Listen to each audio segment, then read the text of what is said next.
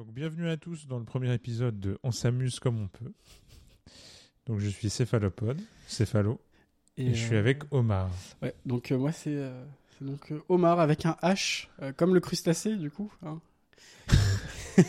On a vérifié, c'est bien crustacé. Donc bienvenue à la maison Omar. Bah, c'est c'est un plaisir d'être d'être là. Donc dans On s'amuse comme on peut, on va vous parler de philosophie, mais avec un ton le plus léger possible. Et on va essayer de vous, vous faire un peu comprendre en quoi pour nous c'est vraiment le- un sujet d'amusement et d'étonnement euh, au quotidien tous les jours. Voilà, complètement. Donc euh, ici, euh, on, on est chill, on est au calme, comme, comme on aime le dire, et on essaye d'éviter le, le verbiage intempestif, même si, bon, ça, ça, ça arrive quand même de temps en temps. Voilà, on n'arrivera pas forcément à s'en empêcher. Mais donc, on va essayer de se surveiller l'un l'autre pour que ça, ça, ça fonctionne bien. Et voilà, euh, on s'interdit pas le jargonnage, mais on va essayer de tout, tout expliquer. C'est ça. Et de, et de rendre ça le plus sympathique possible comme on, comme on le fait habituellement. Finalement, on, on garde le concept de faire un podcast de conversation comme il y en a beaucoup euh, en vogue aujourd'hui, mais on, on va parler de nous et nous, c'est aussi les sciences, la philosophie, euh, différentes cultures, euh, cinéma, séries et compagnie. Et on, va aussi- on va essayer de vous servir un programme euh, plus varié et sympathique possible. C'est ça. Et euh, même euh, là, euh, donc on a énuméré tout- tout- des, des champs disciplinaires et tout, mais enfin les sciences et tout, mais mais c'est aussi justement montrer que, on est assez imprégné finalement de, de philosophie et de, de toutes ces choses-là. Et euh, l'objectif, ça va aussi être de, de montrer comment euh, ça se rattache à- avec, enfin, le, le lien un peu intime qu'on peut avoir avec ces choses-là et comment ça se rattache à, à notre vie, tout simplement. Ouais, c'est ouais, voilà. C'est euh, montrer que c'est partout et qu'on n'est pas obligé de citer saint Thomas d'Aquin pour montrer que c'est partout et que c'est intéressant. Euh, le- les gens qui connaissent bien saint Thomas d'Aquin sont hautement respectables, bien sûr, mais bon, on a envie d'être un peu plus chill et posé. On va faire de la philosophie sans la toge. Voilà, tout à fait. Donc, ça, c'est le projet du podcast. Euh, on a envie de vous parler de choses très variées. Aujourd'hui, on va commencer par parler de philosophie en général et de ce qu'on a appelé la philosophie comme jeu.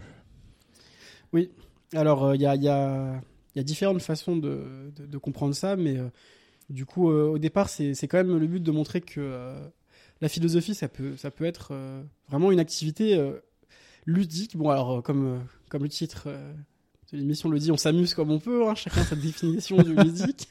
Mais, euh, mais voilà, la, philosophie, c'est aussi un espace dans lequel euh, on peut prendre des questions qui sembleraient euh, totalement cheloues, en fait. euh, par ailleurs, et on y répond euh, avec un, le plus grand sérieux, ou en tout cas la plus grande implication, on va dire. Oui, voilà. Est-ce que la réalité existe Euh, Qui Ouais. sommes-nous Qui suis-je Est-ce qu'il y a des paradoxes à l'identité personnelle? Enfin bon, là, on- ça on détaillera au fur et à mesure des épisodes, mais C'est même pas impossible que pour montrer euh, justement ce- ce- cet aspect-là, euh, on verra. mais il est possible que qu'un jour on, on fasse des petits des petits tests. Je sais pas. ouais, oui, on, bon, on vous réserve plein de surprises. Voilà Ouais, comment il faut le dire. ils sont prêts. C'est la version la plus sympathique. Mm. Donc on va, on va se présenter un peu pour commencer. Tout à fait. Donc bah, je t'écoute Thomas. Ok. Alors euh, moi je suis euh, une personne, un être humain euh, sur ce gros caillou avec vous. On est tous Tu ensemble. es une monade qui erre dans l'univers. Alors mais du coup euh, donc comment euh, comment qu'est-ce qu'est-ce qui est pertinent. Donc je dirais que oui donc de base moi je suis quelqu'un qui euh, qui a une formation euh, au départ de, de physicien donc un regard euh, assez ouais je- un regard sur les choses qui qui est quand même beaucoup imprégné de tout ça donc scientifique physicien euh, mais euh, qui euh, qui s'intéresse aussi à la philosophie sans rentrer dans les détails de parcours ou ce genre de, de, de- de choses finalement peu intéressantes. Et du coup, qui suis rentré quand même relativement tard, enfin assez récemment dans euh, le, dur de, la philosophie, euh, justement. Et aussi, euh, c'est assez intéressant, justement, d'avoir ce- cet aspect-là de, des choses. J'ai eu un regard extérieur aussi assez critique de la philo. voir les petites guéguerres entre philosophes, scientifiques, toutes ces choses-là, et voir comment, ouais, voir comment, comment ça, évolue. Bah, ça, c'est un peu un des fonds du projet du podcast. C'est une insatisfaction totale de la manière dont on parle de philosophie et de la manière dont elle existe dans les médias Mm. Et justement, de manière très peu légère, très peu décontractée, et euh, souvent euh, chargée de un passif historique, de grande, grande, ré- voilà, une, révérence très totalement excessive euh, au grand passé. Donc, euh, je pense pour, pour vous auditeurs, la philosophie, ça va être Descartes, euh, Schopenhauer, Saint Thomas d'Aquin, et Ouais. une espèce de, de révérence comme ça. Oh là là, c'est des grands, c'est des grandes personnes du passé qui ont sans doute dit des choses très très profondes. Donc, on remet pas en question le fait qu'elles aient dit des choses très profondes. Oui, euh, le but c'est pas de dire que ce- ce- c'est des débiles non Euh, plus. hein. c'est juste que voilà, il n'y a pas que le travail de l'histoire de la philosophie, il y a le travail de la philosophie. Voilà. Et, Philosophie comme pratique. Et on, on peut le faire, on va le faire. On va, voilà, on va vous proposer, on va essayer de faire deux fois par mois, toutes les deux semaines, des exemples à partir de films, de textes qu'on aura, qu'on aura envie de vous présenter, de séries, de grandes thématiques qui nous amusent beaucoup. Mm. Comme euh, le- bah, la réalité du monde extérieur, c'est assez marrant. D'essayer de démontrer que rien n'existe autour de nous, euh, alors même qu'on est euh, En train de parler. en train de parler devant des micros euh, dans un appart- petit appartement parisien. Et justement, on parlait du fait que le fait d'être en train d'en parler n'est pas forcément une preuve, euh, preuve de, notre existence, hein, n'est-ce Oui, voilà. pas? Et Ce de- genre de choses. Mais comme tu le dis si bien, euh, l'intérêt de parler philosophie, c'est qu'on peut parler de tout. Donc ça peut aussi être euh, parler d'œuvres, euh, parler euh, d'art euh, et d'autres sujets, d'autres sujets plus intimes aussi. Oui, voilà. La, la, la plus belle manière qu'on a eue de ne pas se mettre de contraintes, c'est de se dire qu'on allait se contraindre à la philosophie. voilà. Donc, euh, bah, moi, je suis euh, céphalo, donc, et- pour rester dans la présentation. oui, c'est vrai. Euh, je fais aussi de la philosophie. Je suis aussi une monade errante dans l'univers. Une un petit grain de poussière d'étoiles qui erre. Excusez, on, on- on sent les philosophes. Quoi. Ah oui. Oh, Déjà, on voit déjà la charge excessive de la poésie partout et le fait qu'on on se sent obligé de faire ça. Donc là, là, on va vous parler de, ce que c'est pour nous la philo. Euh, un petit peu quand même de, des problèmes que nous pose la manière dont la philo est, est présente dans le débat public et dans euh, la manière dont, elle existe dans les différentes sphères sociales et le débat public en général. Et on va parler un peu de ce qu'on entend par jeu en philosophie et les jeux en général. Pourquoi c'est intéressant pour nous aujourd'hui? Donc, euh, qu'est-ce qu'on entend euh, en disant que la philosophie est un jeu Euh, Il y a, il y a- deux, euh, façons de prendre ça. Donc, dans un premier temps, on va vraiment parler juste de l'aspect ludique de la philosophie. Et ensuite, vraiment essayer de rentrer plus dans les détails de euh, comment, euh, justement, bah, parce que les philosophes ont, ont euh, en fait euh, étudié euh, la question, comme toutes les questions presque qu'on peut imaginer. Il y a quelqu'un euh, qui euh, s'est très sérieusement penché dessus. Et euh, que, en fait, le- le- la notion de jeu, de- de- particulièrement de jeu de langage, a été aussi abordée dans la philosophie. Oui, c'est ça. Quand tu commences à te poser des questions sur tout ça, en fait, tu te rends compte que, donc, en effet, quelqu'un s'est déjà posé et est arrivé à des conclusions plus ou moins intuitives Ouais. et qui paraissent plus ou moins logiques et plus ou moins bizarres. Mais en 800 pages. Et voilà. et, et parfois en 800 pages, euh, pas toujours clair, avec un verbiage abscon et compagnie. Ouais. Et euh, bah, finalement, voilà, sans trop euh, jeter dans le sujet, mais c'est un peu en ce sens-là que le- la philosophie, c'est un jeu. Mm. C'est-à-dire que le, cette pratique-là d'écrire des livres, souvent très longs, avec des mots très compliqués, un jargonnage, tout ça, et finalement, on a, on a l'impression qu'on va parler de choses très générales, mais euh, finalement, c'est tout réduit à la petite chose de pratique, de cette pratique-là euh, savante, universitaire, d'écrire des livres. Et, et- et au final, un- euh, Un jargonnage toujours le même. compris par assez peu de personnes, hein, euh, du coup, euh, de par la spécificité. Ce qui, ce qui est normal, euh, on ne veut pas non plus dire que, en tant que, que discipline universitaire, la philosophie doit, doit être systématiquement vulgarisée. Mais c'est vrai que. Oui, ce- il y a la philosophie, comme tu, le disais, euh, son défaut, c'est peut-être pas tant d'être euh, technique que de, donner l'impression qu'elle ne devrait pas l'être, en fait, des fois. euh. C'est-à-dire que euh, on va pas. on va pas dire pour, pour d'autres disciplines reprocher l'utilisation d'un vocabulaire très spécifique, alors que la philosophie si. Et justement, il y a aussi des problèmes à ça, c'est qu'il y a des gens qui vont utiliser des fois justement le fait qu'il y a un vocabulaire un peu, peu perché euh, pour, pour avoir une assise intellectuelle et, et dire n'importe quoi. D'ailleurs, on, on a un petit, euh, petits extraits pour, euh, pour plus tard euh, dans, dans l'émission. Oui, voilà. Dans le podcast, on ça. fera euh, un peu la, la citation mindfuck incompréhensible du jour. Et aujourd'hui, comme on a comme on a Omar qui connaît bien la physique, on va un peu décrypter une citation d'Onfray. Et si on finira par ça, ce sera un peu le petit cadeau, euh, le petit bonbon de la fin de l'épisode. C'est ça. Et euh, mais en tout cas, oui. En tout cas, là, je pense qu'on a déjà un petit peu bien débriefé ce qu'on entend nous par philosophie, quoi. Mm. C'est euh, c'est d'essayer de forcément, on sort jamais vraiment de ces jeux-là, c'est-à-dire euh, d'utiliser un vocabulaire particulier, des manières de discuter, et de de de, de solidifier, de donner une, une texture dans le monde euh, au travail de la philosophie. Donc souvent des livres, souvent des articles, c'est ça que je veux dire. Quoi. Et euh, cette manière-là de les écrire et tout ça. Et forcément, il y a très peu de gens qui lisent des livres de philosophie. Et souvent, même, même les philosophes eux-mêmes ne lisent pas des livres de philosophie. Donc en fait, ça devient très vite totalement absurde et ça peut ne... C'est le- c'est auto, autophage, c'est le serpent qui se mord la queue. Quoi. Tout à fait. Euh, donc du coup, euh, moi je vais, euh, pour rentrer dans, dans le, l'aspect, ludique, le Ouais. du sujet, est-ce que tu aurais des exemples justement de, de, de questionnements qui, qui te semblent amusants Qu'est-ce que, qu'est-ce que toi t'entendrais par, par, par, par le fait que la philo c'est, c'est marrant? Genre, Des fois Alors, tu dis c'est dis-moi drôle. céphalo, et est-ce que tu as un exemple de quelque chose qui serait marrant dans la philosophie? Mm. Ah, je sais pas. Mais euh, oui, oui, les, les questionnements sur réalisme, anti-réalisme. euh, Est-ce que le monde réel existe indépendamment de nous ou pas? Et c'est marrant de pouvoir euh, très tranquillement en discuter avec une bière à la main en se demandant si le concept de bière a vraiment un sens. Tout à fait. Et la, la solution va vous étonner. Quand on commence à poser réellement les questions et vraiment s'y intéresser, finalement, on se rend compte à quel point euh, tout devient très très vite compliqué et euh, juste essayer d'effleurer un sujet donne l'impression de découvrir un continent gigantesque euh, Ouais. et très très compliqué. Et euh, c'est euh, c'est encore plus vrai avec la philosophie où dès qu'on effleure quelque chose, on touche à d'autres disciplines et tout ça. Ouais. Et euh, l'existence du monde extérieur, les questions éthiques bizarres.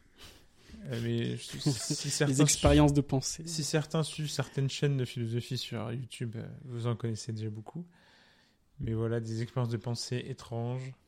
Est-ce qu'on peut enlever les organes d'une personne pour les donner à cinq autres Est-ce que c'est justifié moralement? Ce genre de choses, ouais. Est-ce que c'est moral? Mais justement, et voilà, de rendre ça euh, plus- voilà, sur un ton plus léger, Mm. Sous la forme d'un podcast qui serait juste une conversation, un échange d'anecdotes. C'est un peu comme ça qu'on structure le, le- qu'on va structurer le podcast en fait. On se donne des sujets, on a des choses à dire parce qu'on soit on a des anecdotes personnelles, des sujets, des choses à dire. On va parler de nous sans trop rentrer dans les détails. On va essayer de pas donner d'informations euh, Sans, sans le faire exprès. euh, sinon, les lames, du, les lames terribles du monde, les fourches codines du montage euh, C'est ça. tomberont. Il faut, euh, faut, être vigilant. Et surtout Mais, là, euh, bon, forcément, on, a, on est un peu, on est un peu matrixé par le, le langage de, de la philosophie, et donc on va avoir envie d'utiliser des mots techniques bizarres. C'est aussi un petit jeu entre nous, hein, pour parler de jeu. On va, on va devoir se euh, centre, euh, centre-expliquer. Hein. Voilà. Si- S'il y a du jargon qui sort, le but c'est aussi de, de- de le clarifier après. On a, on a commencé à parler de jeux et de jeux de langage, et clairement, le podcast lui-même sera un jeu de langage en soi, Oui. avec des codes internes et, et ses propres règles. Et donc, euh, D'a- D'ailleurs, pour, par- pour, pour revenir sur les, les- les questionnements que je trouve amusants, moi par exemple, tu vois, je trouve que euh, par rapport au langage, parce qu'on a donné des exemples euh, d'éthique, euh, ce genre de choses, mais qui final, au final justement correspondent bien à l'image qu'on se fait de la philosophie. Mais des choses dont on parle peut-être moins, ça va être tous les questionnements autour du sens des mots, de la, de la vérité. Et, euh, et je trouve qu'une des choses qui est amusante, selon ma définition de l'amusement, hein, je, je fais ce que je veux, on s'amuse comme on peut ici. c'est ça. C'est le. euh, c'est le fait de se rendre compte qu'en questionnant des choses, euh, des phrases anodines et des choses qui, semblent complètement évidentes, et ben au final, après, en fait, après 8 heures sur un énoncé, il peut être, euh, peut sembler com- complètement. Disons qu'une une, phrase, tant qu'on se pose pas trop de questions, les choses font sens. Et quand on essaye de comprendre le sens des choses, bah, elles en font, ils en font de moins en moins. Ou en tout cas, on se retrouve obligé de. En fait, on se retrouve constamment, à force de vouloir clarifier, on se retrouve confronté à euh, un flou fondamental contre lequel on ne peut pas faire grand chose au final euh, et qu'on essaye peut-être de, euh, voilà, de, de travailler pour le rendre plus- de plus en plus acceptable. Oui, oui, oui. Mais ça, je trouve ça assez amusant pour le coup de. Ouais. D'être euh, d'être confronté à, à- au miracle qui est le fait qu'on se comprenne en fait Oui, oui. assez basiquement ouais. Là-dessus, oui. euh, par exemple, oui, c'est vrai que tu soulèves un truc vraiment marrant, intéressant. C'est-à-dire que, euh, en effet, ça fait partie du travail des, des philosophes de essayer de, de clarifier les mots qu'on utilise. Mm. Et c'est un peu la, ça, c'est un peu dans les grands fondements de la tradition dite analytique de la philosophie. Donc, euh, je ne vais pas trop rentrer dans les détails parce que ce serait le sujet d'un épisode en soi. Mais en gros, c'est une- la philosophie qui s'est beaucoup intéressée à- au langage et à la clarification du langage. Justement, on va essayer, de- on essaie de faire la philosophie en étant le plus clair possible, le plus accessible possible, et en étant proche des sciences le plus possible aussi pour casser la rupture que d'autres types de philosophie ont eu. Mm. Et donc, euh, à l'époque où ça a commencé, c'était Heidegger la cible. Bon, je vous laisse à tous euh, le soin de regarder Heidegger et son, son passif. ou pas Ou pas, euh, finalement, c'est pas, en tout cas, c'est pas si intéressant que ça pour ce qu'on va dire là. Mais, euh, du coup, de, de savoir qui est Heidegger. Mais euh, oui, oui, c'est. euh, on, on essaie de clarifier et finalement, on se rend compte des, des infinies complexités qu'il y a. Le fait qu'on ait des langages très compliqués. Il y a des, les grammaires sont un peu bizarres. Il y a, il y a des règles qui ont plus d'exceptions que de que d'exemples. Et ça, en français, il y en a énormément.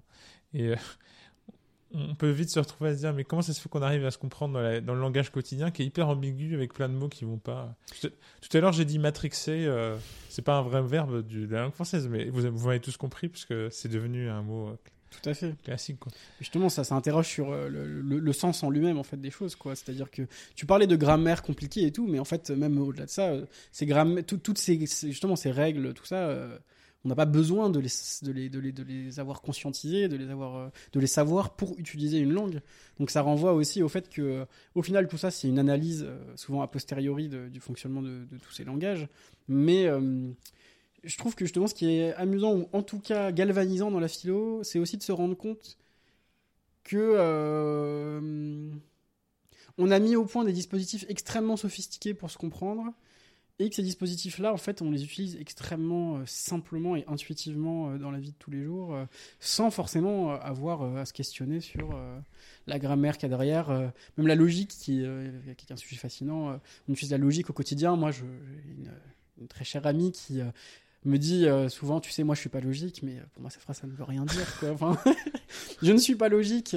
c'est selon une vision qu'on a de la logique assez réduite et assez mathématisée, justement, mais voilà, on, on utilise tous euh, quand même ces, ces- tout- toutes ces choses-là euh, assez instinctivement, sans trop se poser de questions finalement. Et, et sans poser, bah, c'est rigolo. Ah, mais en fait on finalement quand on parle dans le langage commun on s'en fiche et on, on surveille pas si on fait des, des raisonnements corrects ou très peu. euh, Mm.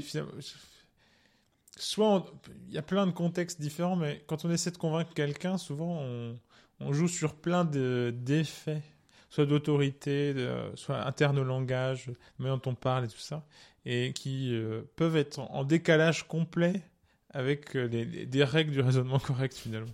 Et euh, quand on s'intéresse un peu à la politique, on voit que en fait, il y a plein de, il y a plein de moments où rien ne va, mais euh, c'est quand même ça qui va remporter l'adhésion du plus grand nombre. Parce qu'on fait vrai. appel à justement des imaginaires, ou alors on fabrique de l'imaginaire en essayant de le mobiliser dans la, dans la- discussion politique, mais on fait appel à tout un tas de choses. Des effets d'autorité, euh, les vieux hommes barbus euh, qui jouent sur le, côté euh, sage ancien euh, qui représente l'ordre, par exemple. Des, trucs classiques euh, pour, la, plutôt la droite du- de l'échiquier politique. Et, euh, mais bon, c'est bien, on peut rester dans le, dans le sujet du jour parce que tout ça, c'est ce qu'on appelle donc des jeux. Mm. ce dont on va parler aujourd'hui et on le fera même euh, plus tard sur ces jeux-là. Donc, euh, on peut avoir un rapport ludique à la philosophie en disant c'est amusant de se poser ces questions-là et dans des soirées arrosées, on peut, on peut rire. C'est quoi le temps, man? C'est quoi l'espace? Après avoir un peu trop bu ou un peu trop fumé des substances plus ou moins légales, on peut se dire que qu'est-ce que c'est le temps euh, Qu'est-ce que qu'est-ce que ça a vraiment comme Est-ce que j'existe vraiment? Justement, mais ça, je trouve ça très amusant aussi, de constater qu'en fait, les... souvent les, les grands poncifs philosophiques un peu euh, traditionnels sont aussi des choses qu'on va associer euh, à euh, Jean-Michel euh, qui vient de fumer euh, son, petit joint et qui se demande s'il existe et si l'existence. Enfin, j'exagère, tu vois, mais l'idée de, de, il y a un parallèle entre les questions qu'on trouverait, qu'on associerait à des trucs un peu perchés et, et justement décalés. Et en fait, qu'on va traiter bah, de façon très sérieuse en fait, dans, dans, la- philosophie. Quoi. Et c'est pour ça que moi, je, je trouve qu'on peut aussi se dire que la philosophie, c'est un jeu dans le sens où c'est un espace de liberté, où euh, on, va.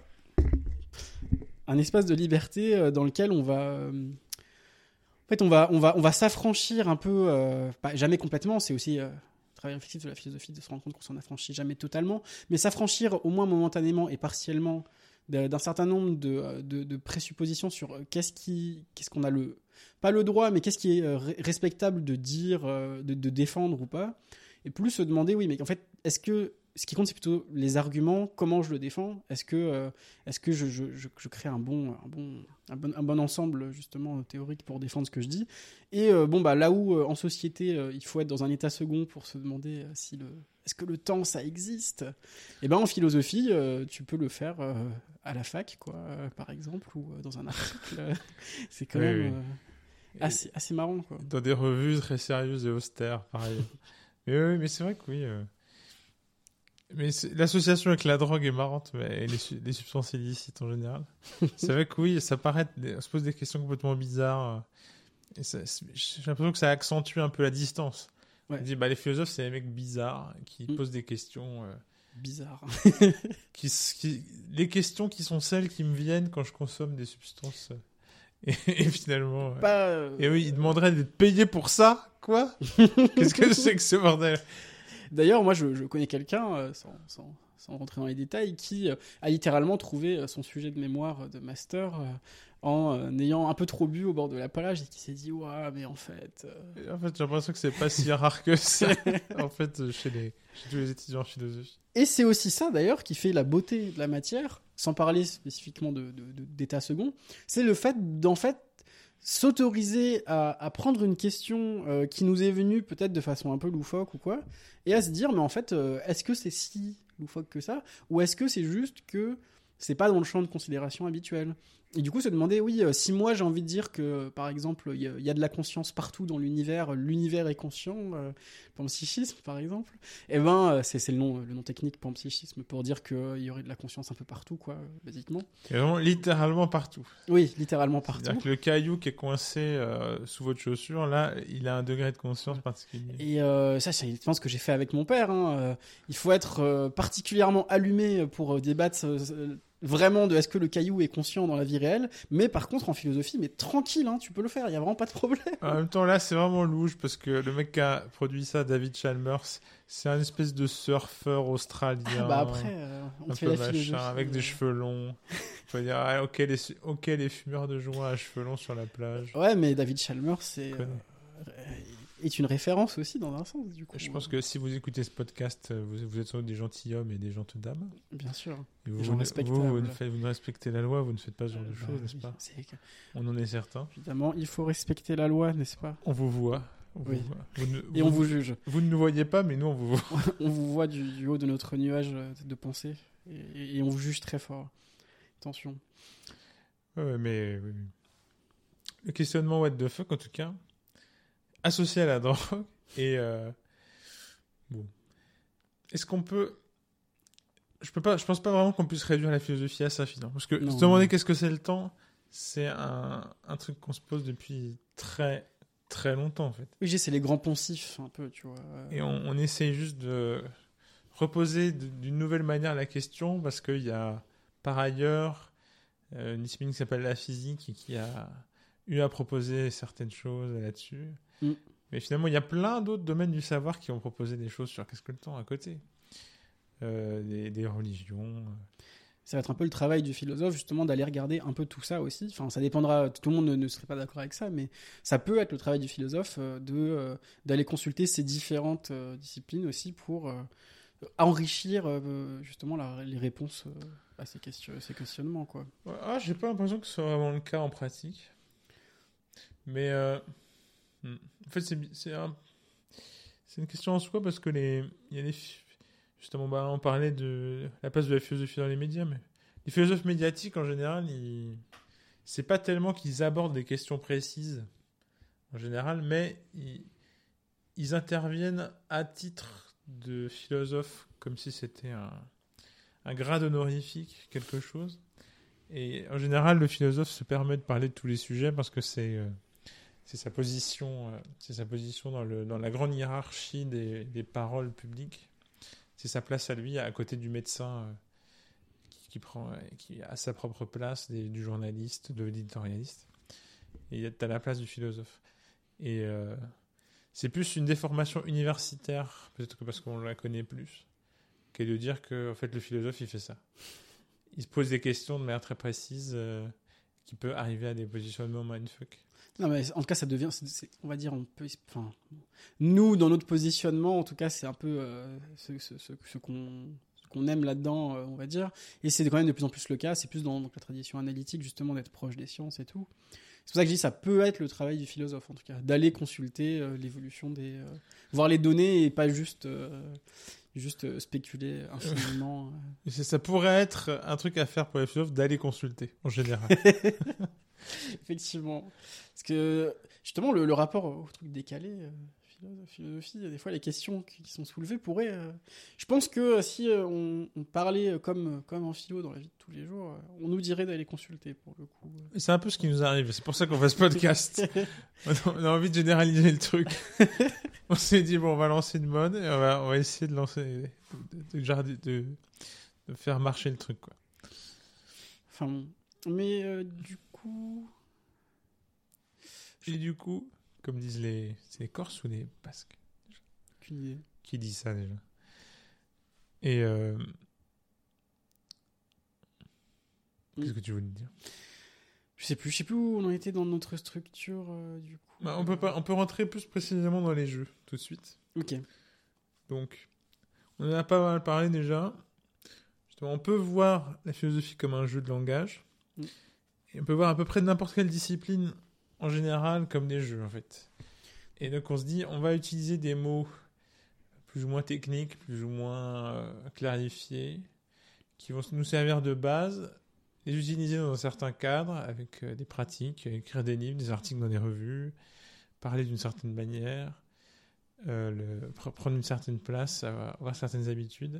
Et ça, ça va être les jeux, ça va être comme autant de petites chapelles avec des grandes pratiques. Et finalement, deux petites chapelles peuvent se donner le même, euh, le même objectif, le même objet. Mais euh, voilà, c'est autant de petites chapelles qui, euh, qui réfléchissent toutes sur leur truc.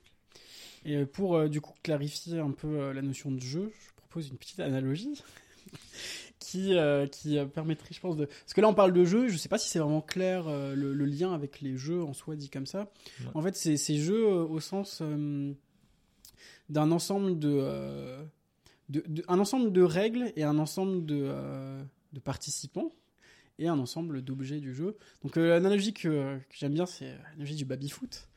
En fait, on, parle de jeu en opposition avec une, image figée et stricte de ce que serait que faire de la philosophie ou, ou une discipline où, où on essaierait de, dire ah voilà il y y a telles règles qui sont figées et c'est comme ça que ça marche pour l'éternité entre guillemets.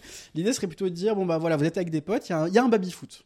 Il y a un baby foot, ça euh, ça va être un objet. euh. Donc ça pourrait être euh, les mots, les objets qu'on étudie, voilà ça va participer au jeu. Il y a un baby foot et vous êtes avec avec un pote et vous dites bon bah on va faire une partie de baby foot quoi. Vous avez tous les deux une, une idée un peu intuitive de ce que ça veut dire jouer au baby foot. Vous n'allez pas vous mettre tous les deux du même côté ou sur le baby foot euh, par exemple. Vous voilà. Chacun d'un côté, on attrape les on joue au baby quoi. Donc euh, donc c'est un peu ça aussi de dire que c'est des jeux les disciplines, c'est que c'est un ensemble de personnes qui vont participer donc à une grande discussion en ayant quand même une, une préconception des règles de ce qu'ils ont le droit de dire, comment ils les disent, qu'est-ce qui a un bon argument, une bonne justification là-dedans. Mais au baby-foot, si vous jouez avec un pote, il peut arriver, euh, si si vous êtes joueur de baby-foot, ça vous parlez directement, que euh, il y a votre pote, euh, ce, ce fou qui fait des roulettes, quoi. il prend, il, il matraque, il bourrine comme un fou, et il marque des buts. La fameuse roulette. Euh, la roulette, vous allez lui dire, mais, mais n'importe quoi, il n'y a pas le droit aux roulettes, quoi. Enfin, les roulettes, c'est Ouais. pas comme ça qu'on joue au baby-foot. Et donc là, vous allez devoir vous mettre d'accord sur une règle du jeu. Ok, est-ce qu'on on autorise les roulettes ou on interdit les roulettes? Vous allez peut-être discuter de pourquoi. Bon, j'imagine que vous n'avez pas philosophé dessus 1h30 non plus. Mais euh, si vous êtes un peu éméché, vous allez peut-être dire ouais, n'importe quoi, aucun skill. euh, parce que, ouais, justement, le but c'est de s'amuser. Bon, vous allez discuter et décider si oui ou non vous avez le droit aux roulettes. Donc vous rajoutez une règle au jeu. Mais ça montre qu'au départ, vous n'avez pas eu besoin qu'il y ait un ensemble de règles très définies et très précises pour jouer au baby-foot. Et c'est en étant confronté à cette situation vous avez clarifié une nouvelle règle et vous avez euh, du coup enrichi, euh, enrichi votre jeu euh, de, de nouvelles règles. Et l'idée serait de dire que les jeux de langage, c'est un peu la même chose. Donc ça, ça, ça vient d'une tradition que je vais peut-être laisser, laisser notre ami euh, Céphalo euh, un peu rentrer dans les détails euh, de pourquoi je dis tout ça aussi. en Ah bah écoute, je connaissais pas la, je connaissais pas la- la- l'analogie, mais elle est vraiment bien. Moi j'aime bien. Ouais, c'est pas mal. C'est euh, ouais, ouais. Et mais donc quand tu ajoutes une roulette, est-ce que tu changes vraiment, tu ajoutes une règle ou tu changes de jeu? Bah après, ça c'est. Est-ce que celui qui a commencé à faire des roulettes, la première roulette, est-ce que c'est déjà l'apparition de la nouvelle règle ou est-ce que c'est pas lui qui joue déjà un autre jeu? Bah, on pourrait dire que tant que c'était pas spécifié, en fait, euh, on jouait à un jeu dans lequel il y avait rien qui était précisé. Il y avait ni le droit ni pas le droit. C'est maintenant qu'on choisit le droit Euh, ou pas, tu ok. vois. Spé- mais spécifié de manière en fait euh, implicite quoi. Donc c'est. Mm. Est-ce que quand tu joues à des jeux comme ça, tu exposes toutes les règles de manière explicite? Bah jamais, c'est pas possible en fait. Et, Le désir, c'est que c'est impossible. ouais, ouais. T'as jamais vraiment toutes les règles. Ouais, ouais, c'est vrai. Et en tout cas, il y a toujours une partie de... Mm. qui n'est pas dit. Et c'est vrai que dans... si on aborde tout ça comme des jeux, euh, en général, aucune règle, aucune des règles n'est vraiment explicite en fait. Mm. Si on dit que la physique ou la philosophie, ce sont des jeux, Mm. tout- aucune des règles n'est vraiment explicite, mais c'est. On a une image, on, on se fait souvent une image de ce que c'est euh, faire de la physique, être physicien. Oui. Qu'est-ce que ça fait un physicien? Et euh, finalement, on a une image du, du jeu que ce serait. Mm. Et euh, voilà, c'est. euh, quand on est enfant, on s'amuse à jouer à la dinette et à se dire, voilà, on fait la maman, on fait le papa. On fait le grand, tu fais ça, on joue au de médecin, on fait, on fait le tonton. Et euh, finalement, on, on quitte jamais un peu ce côté-là imaginaire pour Mm. réfléchir sur les trucs que quotidiennement on fréquente pas. Mm. Et a- on a la quasi-totalité d'entre nous, on a ça pour la, la plupart des métiers scientifiques. Évidemment, le, le physicien, il va être en blues, euh, il va, il va, il va faire des trucs compliqués, il va avoir C'est des... plutôt le chimiste quand même. Ne- N'amalgame pas physicien et chimiste. Sur ça sa va pas blouse, bien y a- se passer. Sur sa blouse, il y a une poche dans laquelle il y a des stylos. Oui. Et souvent, il a une montre qui fait calculette. Tout à fait, tout à fait. Au-delà des clichés des années 90, t'as le... dans cette, cette image-là, elle contient un peu une idée de ce que, pour, nous, ce serait le jeu d'être physicien. Je suis mal, mal placé pour, euh, pour euh, avoir une image extérieure justement de ce que ferait le physicien, parce que j'ai un peu plus côtoyé. Mais justement, pour mettre en avant l'aspect flou de ces règles, bah, le, truc qui est intéressant et fascinant, c'est qu'en pratique, en fait, quand on regarde les études qui ont été faites sur place, justement, euh, observer la pratique scientifique, il y a effectivement quand même des... Il y a, y a quand même quelques règles qui sont assez précises, mais l'étude de la pratique scientifique montre que c'est pas du tout aussi clair et aussi uniforme et aussi... euh, aussi défini voilà, que, euh, que ce qu'on imaginerait. Ouais, mais ils, ils publient dans les mêmes revues, ils arrivent à se comprendre. Oui, voilà, il y, a- il y a des règles quand même euh, qui existent et qui sont, qui, Et, qui sont a- là. et finalement, il y a une espèce d'esprit de corps. On se dit, bon, même si je comprends, comme on est très spécialisé, je comprends pas tout ce que fait le voisin, mais voilà, il reste dans le champ des physiciens. Mm. Et, on un, reste camarade. Et en principe, on s'imagine qu'on pourrait discuter avec lui si jamais on en avait besoin. Oui. Et euh, mais c'est des trucs qu'on se dirait peut-être pas avec d'autres disciplines. Mm. Peut-être les, les physiciens, c'est un monde à part parce que c'est un peu la, la science dure des durs. quoi. Ouais, dans Ça, les, les gens qui font des euh, trucs sérieux, vraiment. Certes. Euh, quand, euh, à la différence vraiment des, des philosophes, justement. Qui, eux, euh, sont dans leur nuage. euh, Là, on rejoint chez les philosophes, on rejoint les fumeurs de joint sur la plage en Australie. et euh, là, les physiciens, c'est tout le contraire. Ouais. Même si cette image-là, je sais pas trop, parce qu'il y a quand même eu euh, les Feynman et tout, qui étaient un peu des babos. euh, on peut... L'image du scientifique à la cool, je pense, euh, commence un peu à, à diffuser aussi, mais... mais en tout cas, à la cool, mais euh, dans son, dans son travail, c'est quelqu'un de, de sérieux, quoi. C'est quelqu'un qui, qui fait les choses de façon carrée. Très carrée. Et il y a quand même du vrai là-dedans, on va pas se mentir. La, la méthode, quand même, est, est- est travaillée, euh, il y a beaucoup de, de règles et tout. Mais bon, l'idée c'est de dire qu'en tout cas, euh, fi- fixer, vouloir être exhaustif et en précis sur euh, ce que fait, ce que fait vraiment, ce que fait vraiment, ce que font vraiment le, le corps qui constitue une discipline, l'ensemble des gens, c'est toujours se tromper un petit peu aussi, quoi, sur justement les, les libertés qui sont prises là-dedans. Bah, l'effet de sérieux, ça a à voir avec des effets d'autorité en général, je crois. Mm. C'est-à-dire que le... finalement, on se dit que le- qu'est-ce qui rend sérieux la physique, c'est parce que c'est mathématisé quand même. Et qu'est-ce qui rend en apparence rigoureux et profond les mathématiques? Justement, seulement en apparence, mais c'est parce Parce qu'on ne comprend pas. on n'y comprend rien en fait. c'est euh, comme on comprend rien, c'est sûrement sérieux. C'est c'est l'effet gourou, ça. Et euh, il y a un peu un effet gourou sur la mathématique, et sur, la Ouais, physique, ouais. sur les physiques en général. Tout à fait. Et sur des philosophes, par exemple, qui auraient un, un langage volontairement obscur, alambiqué et tout ça. Et pour le coup, chez les gourous, il y a beaucoup de philosophes. Donc euh, on devrait euh, plus euh, se poser plein, plein de questions là-dessus, de ce côté-là. Bah, c'est vrai qu'il y a aussi l'image du philosophe euh, comme, euh, comme gourou un peu sérieux. En fait, il y a un peu les deux images qui cohabitent, j'ai l'impression. euh. Parce que tu peux aussi imaginer le, le philosophe comme un mec très, très peu social, euh, très euh, carré, très. euh, Je sais pas trop, je, je saurais pas dire quelle image est prépondérante, mais. Mais oui, en tout cas, il y a. En fait, justement, le, fait, le fait d'utiliser un langage. qui enfin le fait d'avoir comme base du langage enfin comme base d'expression la langue la langue habituelle quoi le français par exemple pour les français même s'il y a des mots en plus ça fait que ça semble tout de suite plus plus accessible Euh, ouais, même si, ok, ouais, ouais. Mais justement là, c'est ce que tu, c'est ce que tu disais tout à l'heure. Il y, a une- il y a une fausse familiarité avec la philosophie Mm. et qui crée des attentes assez décalées. ouais Le- on peut se dire, euh, déjà, c'est pas mathématisé. Il n'y a pas ce côté, euh, il y a des chiffres. Et donc, s'il n'y a, pas- il y a pas de chiffres, donc c'est, ça paraît accessible. Mm. Et euh, on peut dire, le jargon, bon, c'est peut-être juste des, des. Ils forcent un peu sur leur jargon pour se donner une fausse profondeur. Et euh, on, voit des, on voit des philosophes médiatiques partout, tout le temps. euh, forcément, si on est un, un Français moyen qui regarde la télévision, on connaît tous Bernard-Henri Lévy, Michel Onfray, dont on va parler encore aujourd'hui.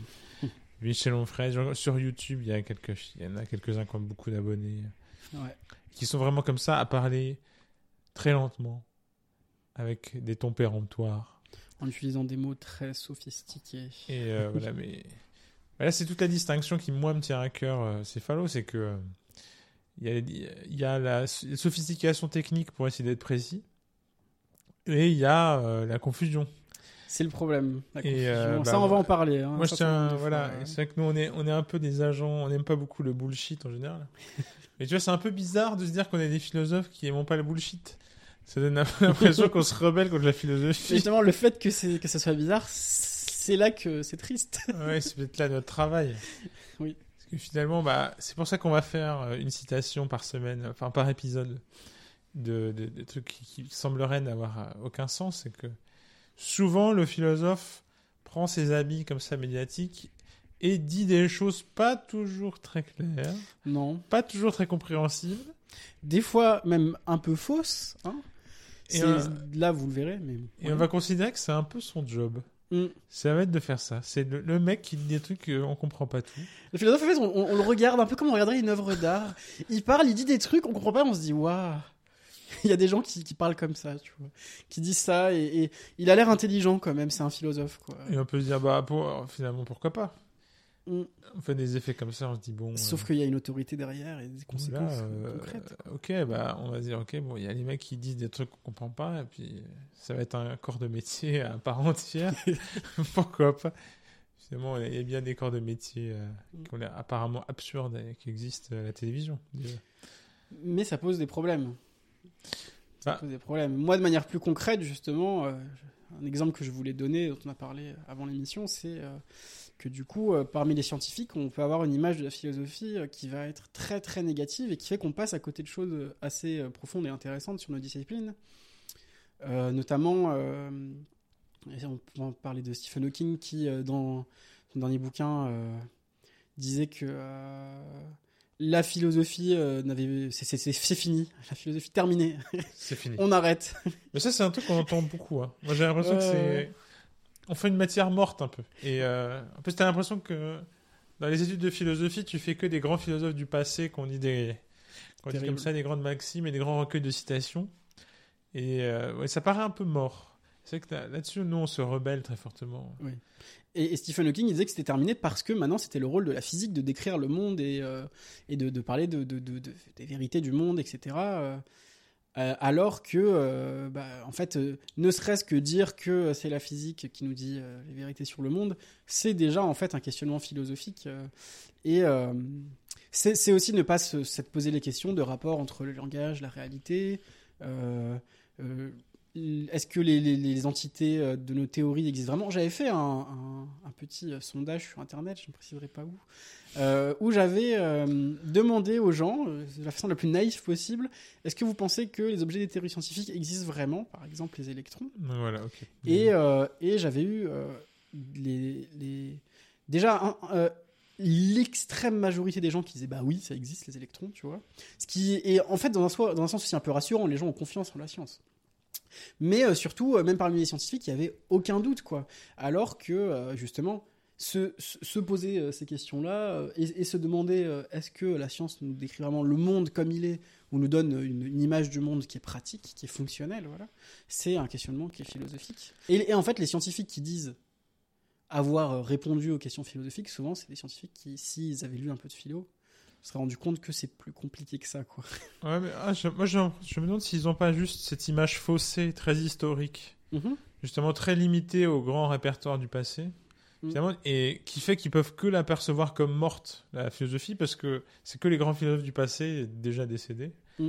Et euh, eux, ils voient leur propre discipline vivante. euh, voilà, il y, a les- il y a les grandes révolutions scientifiques euh, euh, auxquelles eux prennent part, et puis il y a le- leur image de la philosophie qui est, qui, est des philosophes du passé, tous déjà morts, et qu'on dit des choses plus ou moins pertinentes sur ce que eux font. Oui, et puis qui disent des choses de façon sans la rigueur scientifique, et du coup, euh, maintenant c'est bon, ok, c'était marrant, mais on n'a plus besoin de ça, quoi. Maintenant on a les Mhm. sciences, les sciences c'est sérieux. euh. Euh, quand on dit des trucs, on les vérifie. en, en philo, pas trop. Enfin, du coup, voilà, il y a un peu cette image-là, alors que justement, nous, on veut aussi remettre en avant que. Enfin, parce qu'on a aussi une proximité avec les sciences dans, dans, dans notre pratique, qui est aussi de, de montrer que la philosophie peut être un, un- un allié de, de- des sciences, en fait, ou en tout cas s'articuler bien avec les sciences. Euh, ne pas ne- justement casser un peu cette opposition euh, qu'on peut avoir. Moi, avant, euh, quand j'étais en physique, pour moi, les philosophes, c'était des gens qui, voilà, qui étaient dans, leur fauteuil et qui allaient me dire, me dire que- comment, comment on fait, on fait bien les choses sans jamais aller dans un laboratoire et sans avoir jamais essayé vraiment de, de mettre la main à la pâte. Alors que, bah, en fait, de fait, c'est quand même beaucoup plus riche et intéressant que ça. Heureusement. Mais tu vois, c'est mal connu. Là, tu as expliqué un truc vraiment intéressant. Euh. Est-ce que euh, les grandes entités des théories physiques existent Mm. Et euh, là-dessus, il y aurait plein de questions intéressantes. Qu'est-ce qu'on veut dire par exister euh, Voilà. Quel sens ça a tout ça Surtout, mm.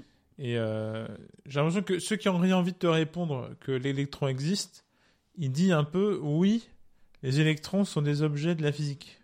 Ils existent parce que c'est des objets de la physique. Bah, je pense que justement, les gens diraient que ça existe même au-delà de la physique. Parce que quand tu demandes, à partir du moment où tu dis dans ta question, est-ce que pour toi ils existent, c'est que tu présupposes euh, déjà que tu parles d'un. Mais est-ce que c'est vraiment En plus- clair dans la vie quotidienne que les théories physiques et la manière dont le monde physique fonctionne réellement, c'est pas la même chose? Tu vois? Ah oui, non, justement, oui, je pense que le... non, je pense que les gens pensent que c'est la même chose, oui. Il y a un peu un abord Mhm. euh, d'autorité de la science qui a des bons et des mauvais côtés, mais voilà, on se dit, on, on fait confiance. Mm. Et donc on se dit, bah oui, euh, la physique dit que les électrons existent, Mm. c'est comme ça. Et en général, on va pas beaucoup plus loin, on se dit pas, non mais en fait, c'est juste par méthode Mm. qu'on utilise ces, ces outils, on fait, une- on fait des conventions, et finalement, un jour, on trouvera un truc mieux, on change. Oui, en fait, je veux dire que dire que les électrons existent, c'est pratique. Quoi. dire euh, avoir ce corpus, ce jeu de langage, pour revenir là-dessus, avoir avoir un ensemble de règles euh, qui seront des équations mathématiques, euh, des voilà, des, des- principes de relation entre des entités dont on va postuler l'existence, qu'on va pouvoir manipuler sur notre papier ou dans notre ordinateur, euh, et, euh, et, et, et dire il y a quelque chose dans la réalité qui bouge de la même manière euh, que ça bouge dans mes équations, et ben ça permet de faire des choses intéressantes parce que à la fin j'ai un temps de chute qui vaut tant, tant de secondes et je peux comparer ce temps de chute. Enfin bon, pour le cas des électrons, ce serait plutôt allez, euh, une, orbite, euh, cyclotron, euh, enfin bref. Mais, mais en tout cas, il y a, y, a, y a des trucs dans la réalité qu'on arrive bien à expliquer en postulant l'existence des entités. Mais on sait que les entités dont, on postule l'existence, peut-être on ne dira plus qu'elles existent dans, dans X années. Et je trouve que c'est important de préciser aussi pour les auditeurs qu'on ne se place pas en. Quand on dit ça, c'est pas une opposition à la science, c'est-à-dire que euh, on n'est pas là pour dire euh, que justement le- tout, tout l'intérêt c'est de remettre en question ces présuppositions-là sans euh, tomber dans le l'anti l'anti- l'anti-science. C'est- le but c'est pas de dire que la science fait n'importe quoi non plus. quoi. Oui, bah, en fait, une fois qu'on a dit que ça pourrait potentiellement être autrement, ça enlève pas toute la valeur à Oui. tel que c'est maintenant, quoi. Ah oui. Et justement, en fait, il un- faut se rendre compte de l'effort intellectuel gigantesque que ça représente, tout ça, et même humain, financier.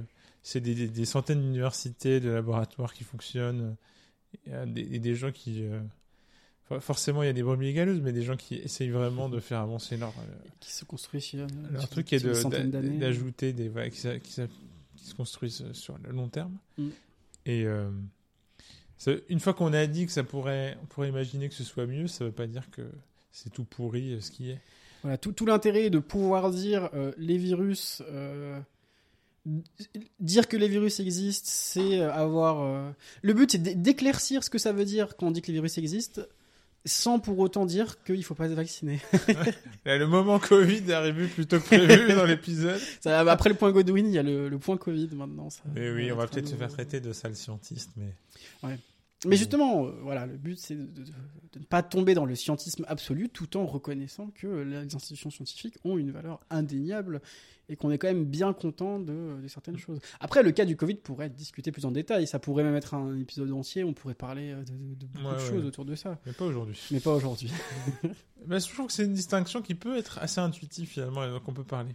C'est-à-dire que on peut être d'accord pour dire que euh, les... le langage qu'on utilise parle bien de quelque chose qui existe dans la réalité, même si les choix des mots est contextuel, relatif, Mm. compagnie si tu veux. Mais quand même, même si le choix des mots, la manière dont on l'a dit, le- nos, nos ambitions euh, sur des sujets très euh, voilà quotidiens, passe-moi le sel. tu- tu- finalement, on peut, on peut, on peut être bien d'accord qu'on parle de, de choses qui existent, ne pas contester l'existence des objets, même si on reconnaît une certaine subjectivité, relativité aux différentes manières de formuler la chose compagnie. C'est là qu'on vient au miracle de, se comprendre aussi dans un sens, qui est que euh, quand on dit passe-moi le sel, tant qu'on se pose pas de questions, c'est clair et le sel il existe. Après, on peut débattre pendant mille ans de qu'est-ce qu'on veut dire quand on dit sel et est-ce que le sel a une vraie existence? Est-ce que le sel existe ou est-ce que c'est le NaCl Donc, euh, NaCl, c'est quoi Sodium et euh, chlore. euh. Enfin bref, euh, est-ce que ce qui existe, c'est enfin, voilà, ça, on, on peut, on peut toujours par, par un jeu, dans, pour- décider de, se- de s'engager dans un jeu qui serait de clarifier ce que veut dire passe-moi le sel. Mais ça n'empêche pas qu'au quotidien, ça a une pertinence instrumentale en fait, Mm. et que ça renvoie à quelque chose, quelque chose voilà, d'utile tout simplement. Ouais, mais je crois qu'on touche vraiment à quelque chose- un truc de fond. Mm. C'est-à-dire que oui, c'est un jeu, mais ça ne veut pas dire que l'objet du jeu n'est pas un, n'est pas un vrai objet de la nature, euh, n'est pas un vrai truc. Là, je pensais par exemple à je sais pas, imaginez un- une girafe et un rhinocéros. Le fait qu'on appelle la girafe la girafe ou l'animal à côté du rhinocéros. Mm. euh, en effet, là, ça peut dépendre du contexte, de l'activité, compagnie. Mais on peut quand même être d'accord dans les deux cas que on, parle bien de la girafe. Ouais. Et là, c'est pas ambigu, on parle bien de la girafe et on part du principe implicite qu'il y a bien une girafe à côté du rhinocéros.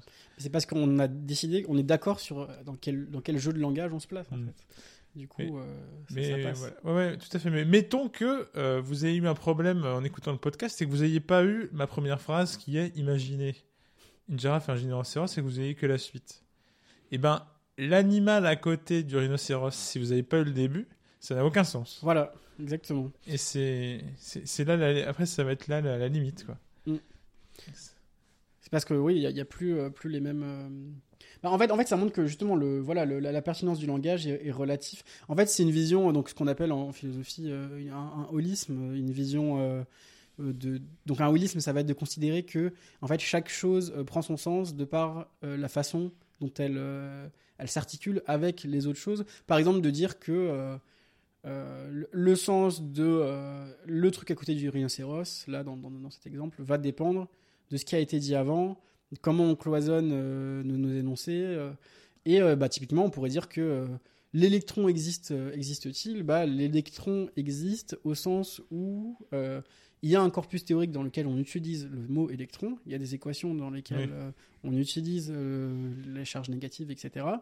Et il existe en relation avec d'autres termes dans la même théorie, dans un jeu de langage euh, plus ou moins défini, mais en tout cas dans lequel les participants sont, sont mis d'accord à peu près sur les règles qu'ils utilisent. Euh, aussi se sont mis d'accord sur qu'est-ce que ça veut dire dans la réalité d'un point de vue sensoriel quand je dis que euh, que euh, bah, il se passe euh, à, la fin que j'ai- fait mon jeu avec mes équations et j'ai calculé euh, que euh, il allait avoir une intensité euh, de euh, euh, 1000 ampères. Bon bah on est d'accord que ça veut dire qu'il faut pas mettre le doigt quoi. Par exemple si c'est un truc qui est ouvert enfin il- il- voilà en fait c'est comment c'est comment en fait on, a des, jeux de langage qui vont être cloisonnés plus ou moins mais qui vont eux-mêmes aussi prendre leur sens. Là ça devient méta parce que le jeu de langage lui-même euh, n'a de sens que par rapport à comment Hmm. il s'articule euh, avec les autres jeux de langage Ouais, ouais. et, le, et le monde aussi de ce qu'il y a en dehors des, des jeux. je trouve que euh, le, le, le jeu de langage, c'est le holisme en fait. Oui. C'est le fait Tout que euh, il y a, c'est c'est ça l'ensemble. Mais même dans l'exemple tout bête que je prenais tout à l'heure, même la, la girafe, juste le dire la girafe, ça n'a de sens que dans le cadre de notre connaissance actuelle en zoologie, quoi. Mm. C'est-à-dire, on a construit des connaissances. Finalement, elles ont un degré de validité variable.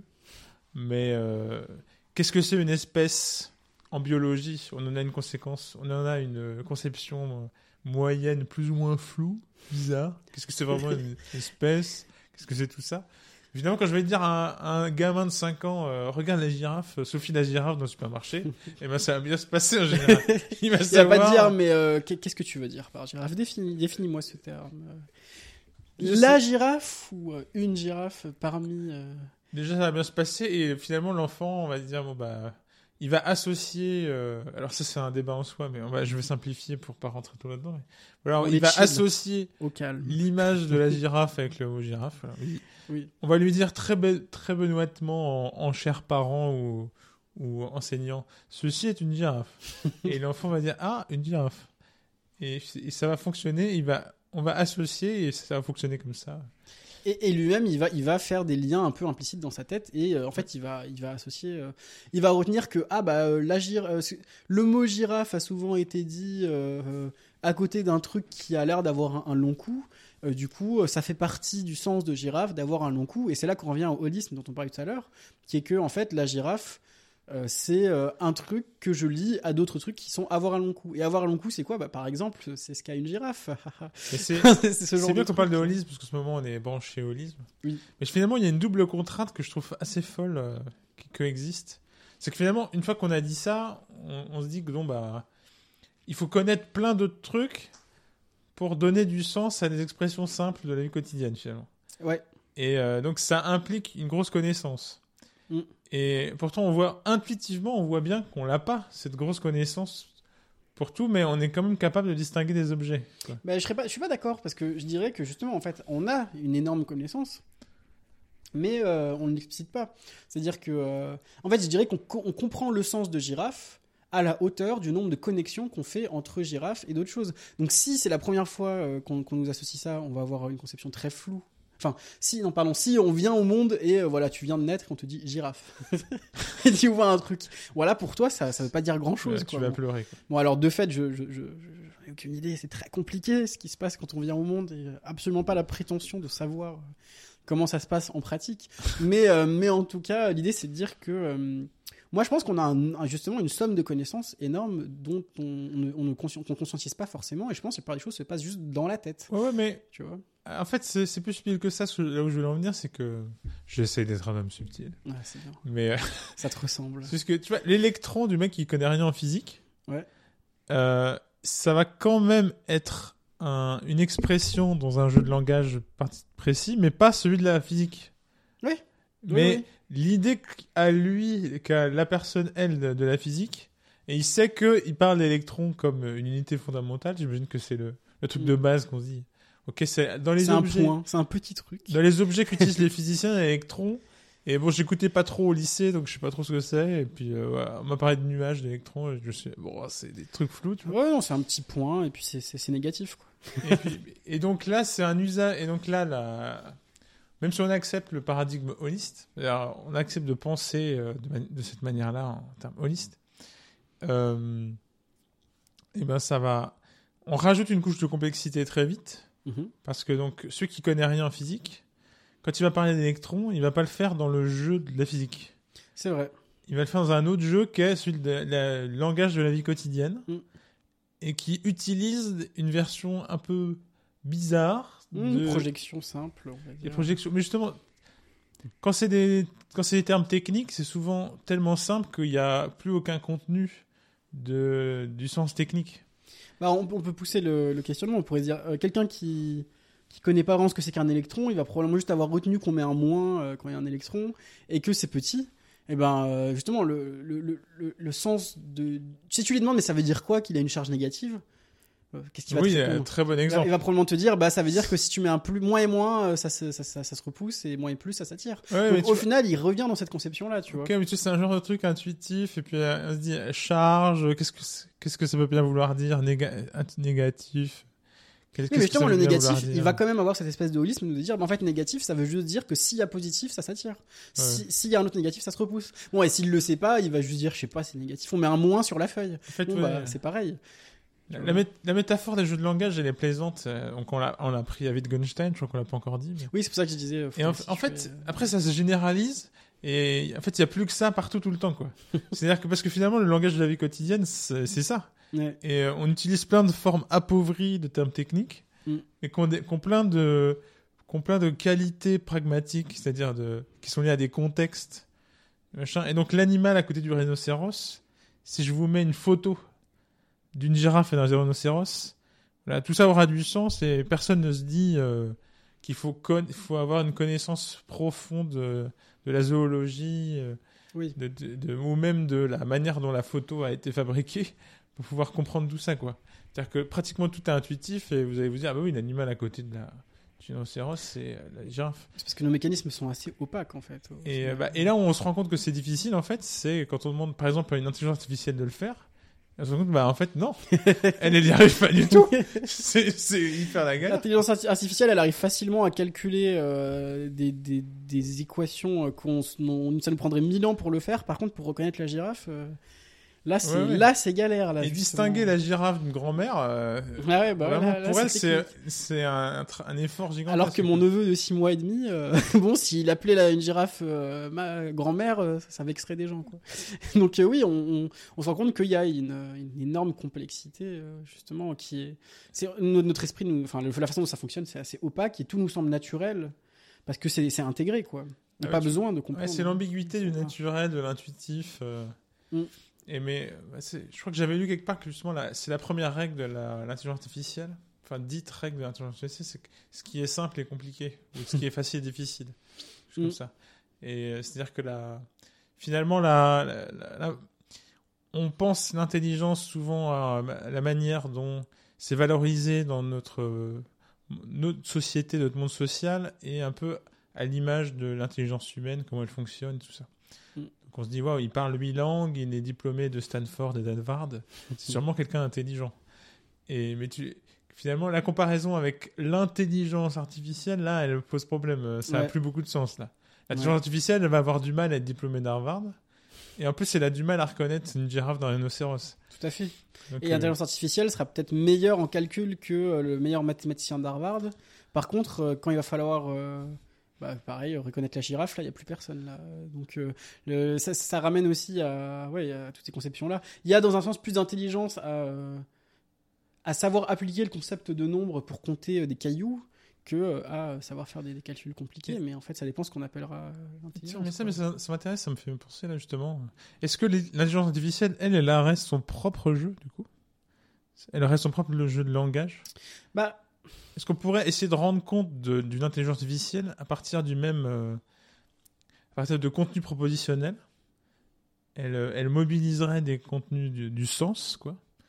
Et, euh, sauf que elle, elle aurait un, elle aurait eu un jeu du sens. En gros, elle, euh, euh, le, elle essaierait vraiment de faire la différence entre qu'est-ce que c'est une girafe et une, une rhinocéros, mm -hmm. puisqu'elle a un jeu qui est tellement différent que pour elle, c'est justement, est, on est très loin de l'intuitif euh, qu'on a, parce qu'elle a des critères totalement différents.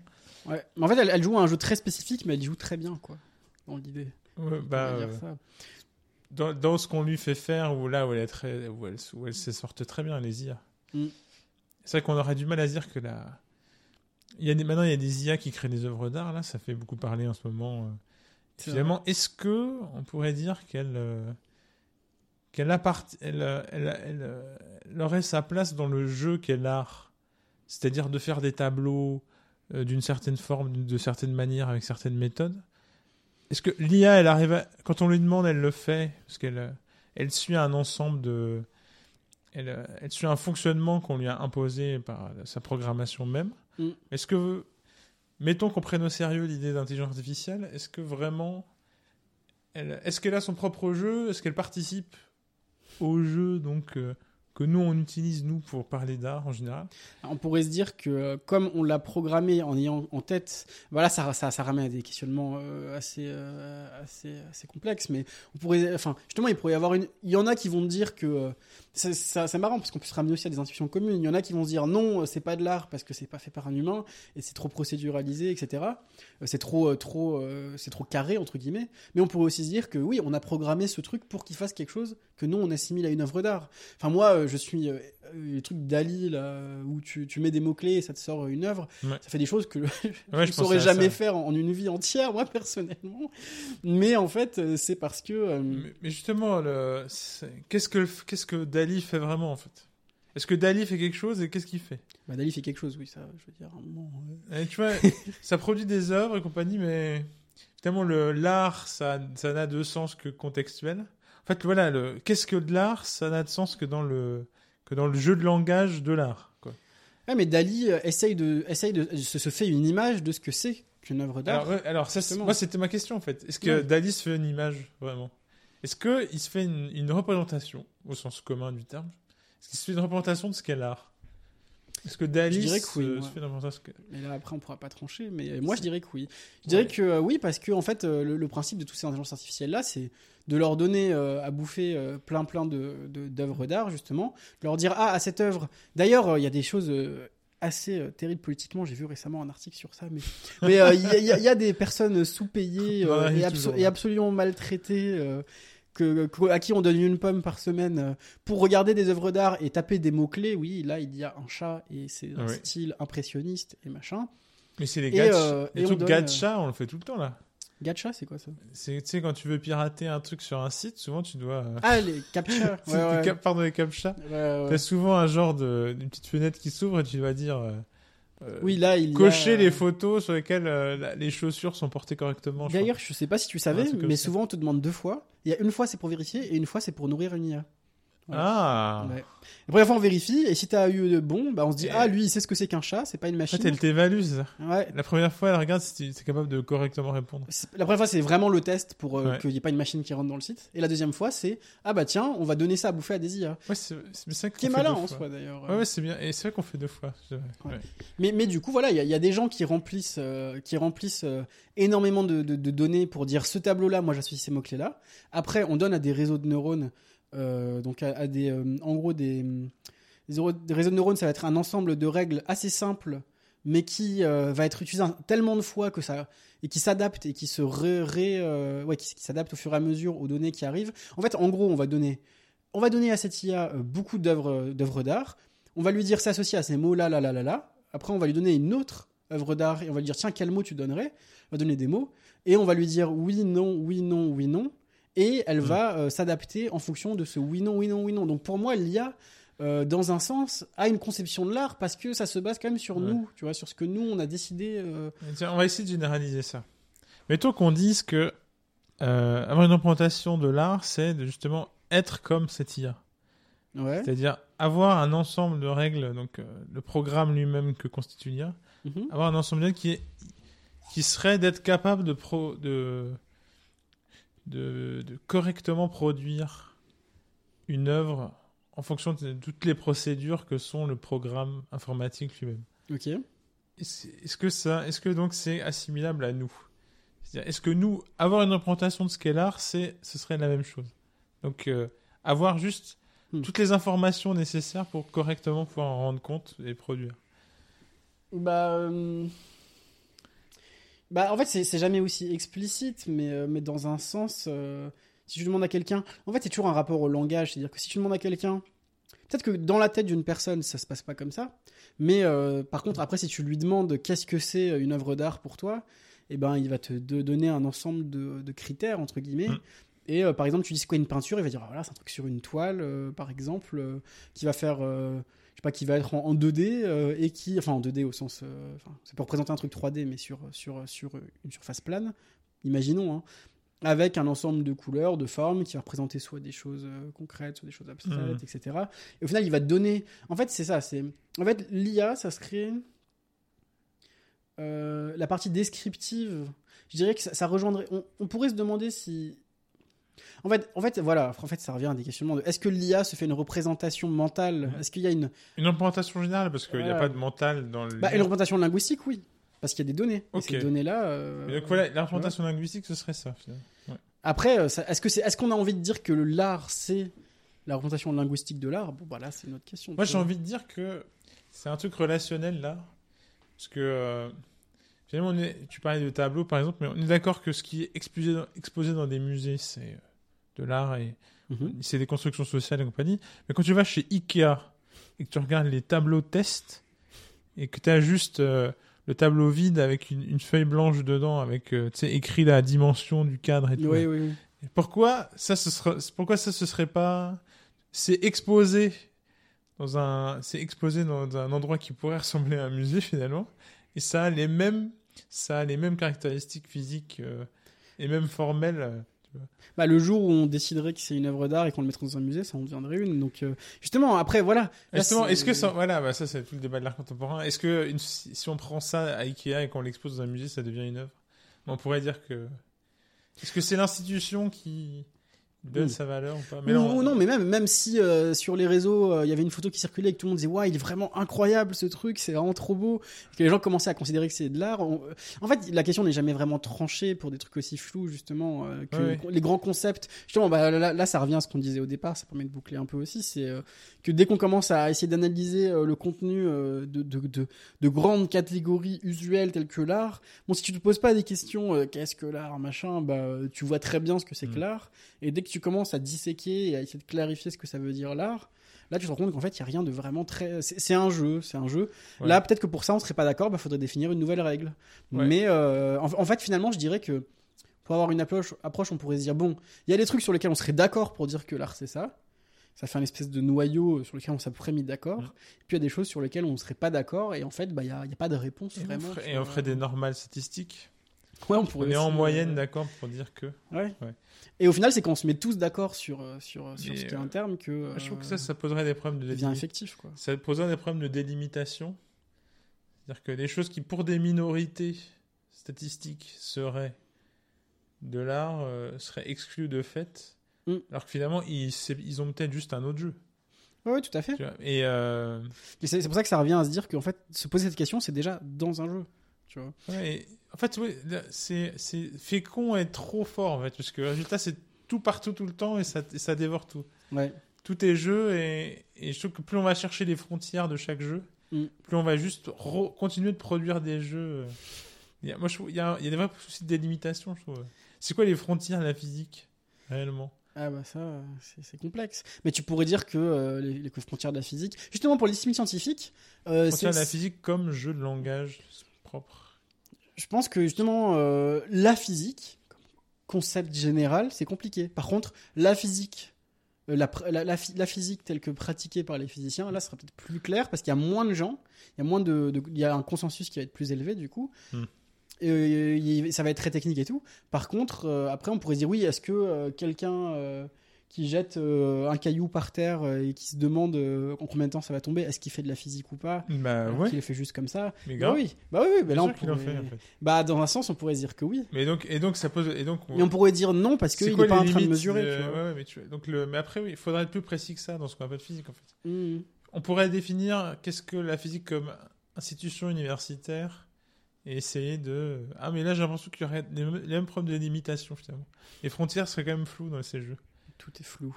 Tout est flou dès qu'on essaye Tout de les rendre clairs. Si vous êtes myope, tout est flou. C'est euh, toi qui aimais bien. euh, On est tous myopes en fait. On est tous myopes mais on s'en rend pas compte. Et donc voilà, et la, la condition de l'être qui cherche à connaître dans l'existence, c'est d'accepter que tout est flou. Accepter la myopie. C'est beau. C'est la, condition de l'homme et de la femme, de la myopie de l'esprit. Et oui. En tout cas, euh, ouais. Bon, tout ça pour, euh, pour au final euh, montrer que ce concept de jeu est vraiment englobant. Euh, D'ailleurs, justement, le fait que nous, on va trouver ça amusant et d'autres gens non, aussi d'où le nom du podcast, On s'amuse comme on, on peut. s'amuse comme on peut. ça, ça- ça- ça va être long. Ça va être très long. C'est déjà cringe. la manière dont on en parle. Non, mais justement que, en fait, si on associe, euh, par exemple, si, si un jeu c'est quelque chose qui doit être ludique, eh ben, on pourra se dire que, en fait, euh, ça dépendra. euh, pour une personne, euh, c'est les échecs qui sont un jeu.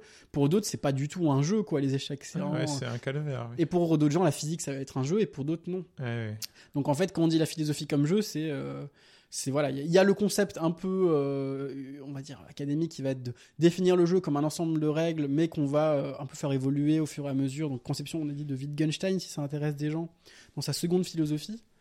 Euh, donc, euh, voilà, si ça vous intéresse. C'est ça s'appelle les recherches. les recherches philosophiques, ouais, tout à fait.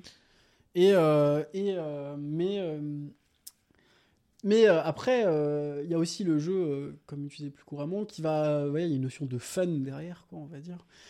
Et, et là, on pourrait dire que, voilà, c'est cette, catégorie, en fait, parler de jeu de langage, ça peut aussi sembler être usurper, usurper le terme. Oui, bah, carrément. En fait, c'est en soi faire une genre d'analogie Ouais. qui est usurpée en elle-même et qui repose sur la bonne compréhension d'un jeu. Ouais. Donc, pour bien comprendre ce que c'est un jeu de langage, à ce moment-là, il faut bien comprendre l'analogie. Et euh, finalement, c'est pas du tout donné. euh, Bah ouais, Parce que ce qui veut dire par jeu de langage, c'est pas du tout que c'est ludique.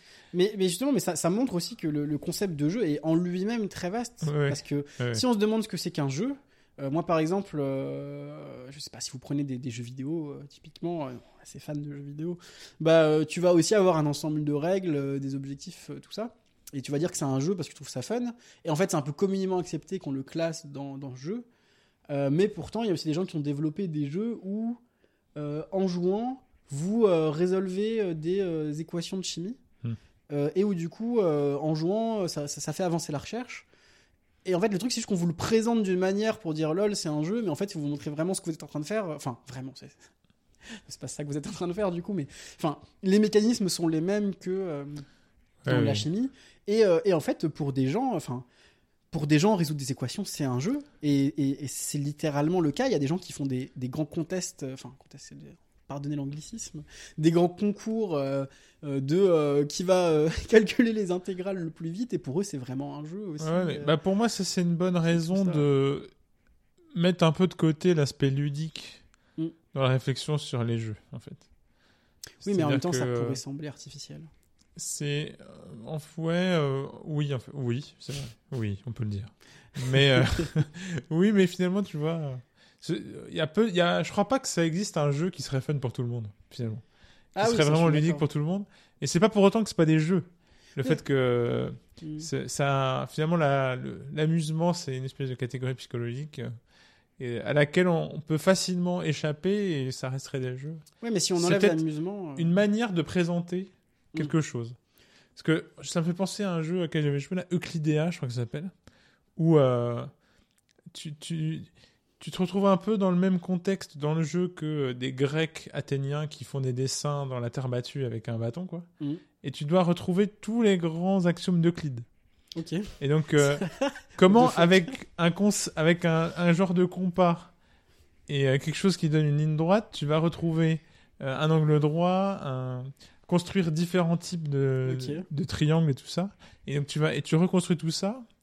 Et c'est vendu comme un jeu sur les, voilà, c'est vendu comme un jeu dans les trucs de, dans les, dans les boutiques en ligne de, Mm. de, de jeux vidéo quoi. Et, euh, et ça va être juste. Est-ce que bon. Moi, j'ai trouvé ça amusant, mais parce que je suis un mec un peu spécial. enfin, il y, a- y y des gens comme ça qui, qui trouveront ça amusant, mais. La- la- pour un jeu comme ça, ce serait la manière dont ce serait présenté ou la, les mécaniques, le type de mécanique proposé qui serait spécifique. Donc, on a l'habitude de voir, d'appeler jeu des mécaniques présentées de telle manière. Et donc, c'est comme ça qu'on fait par, euh, par une sorte de familiarité d'habitude.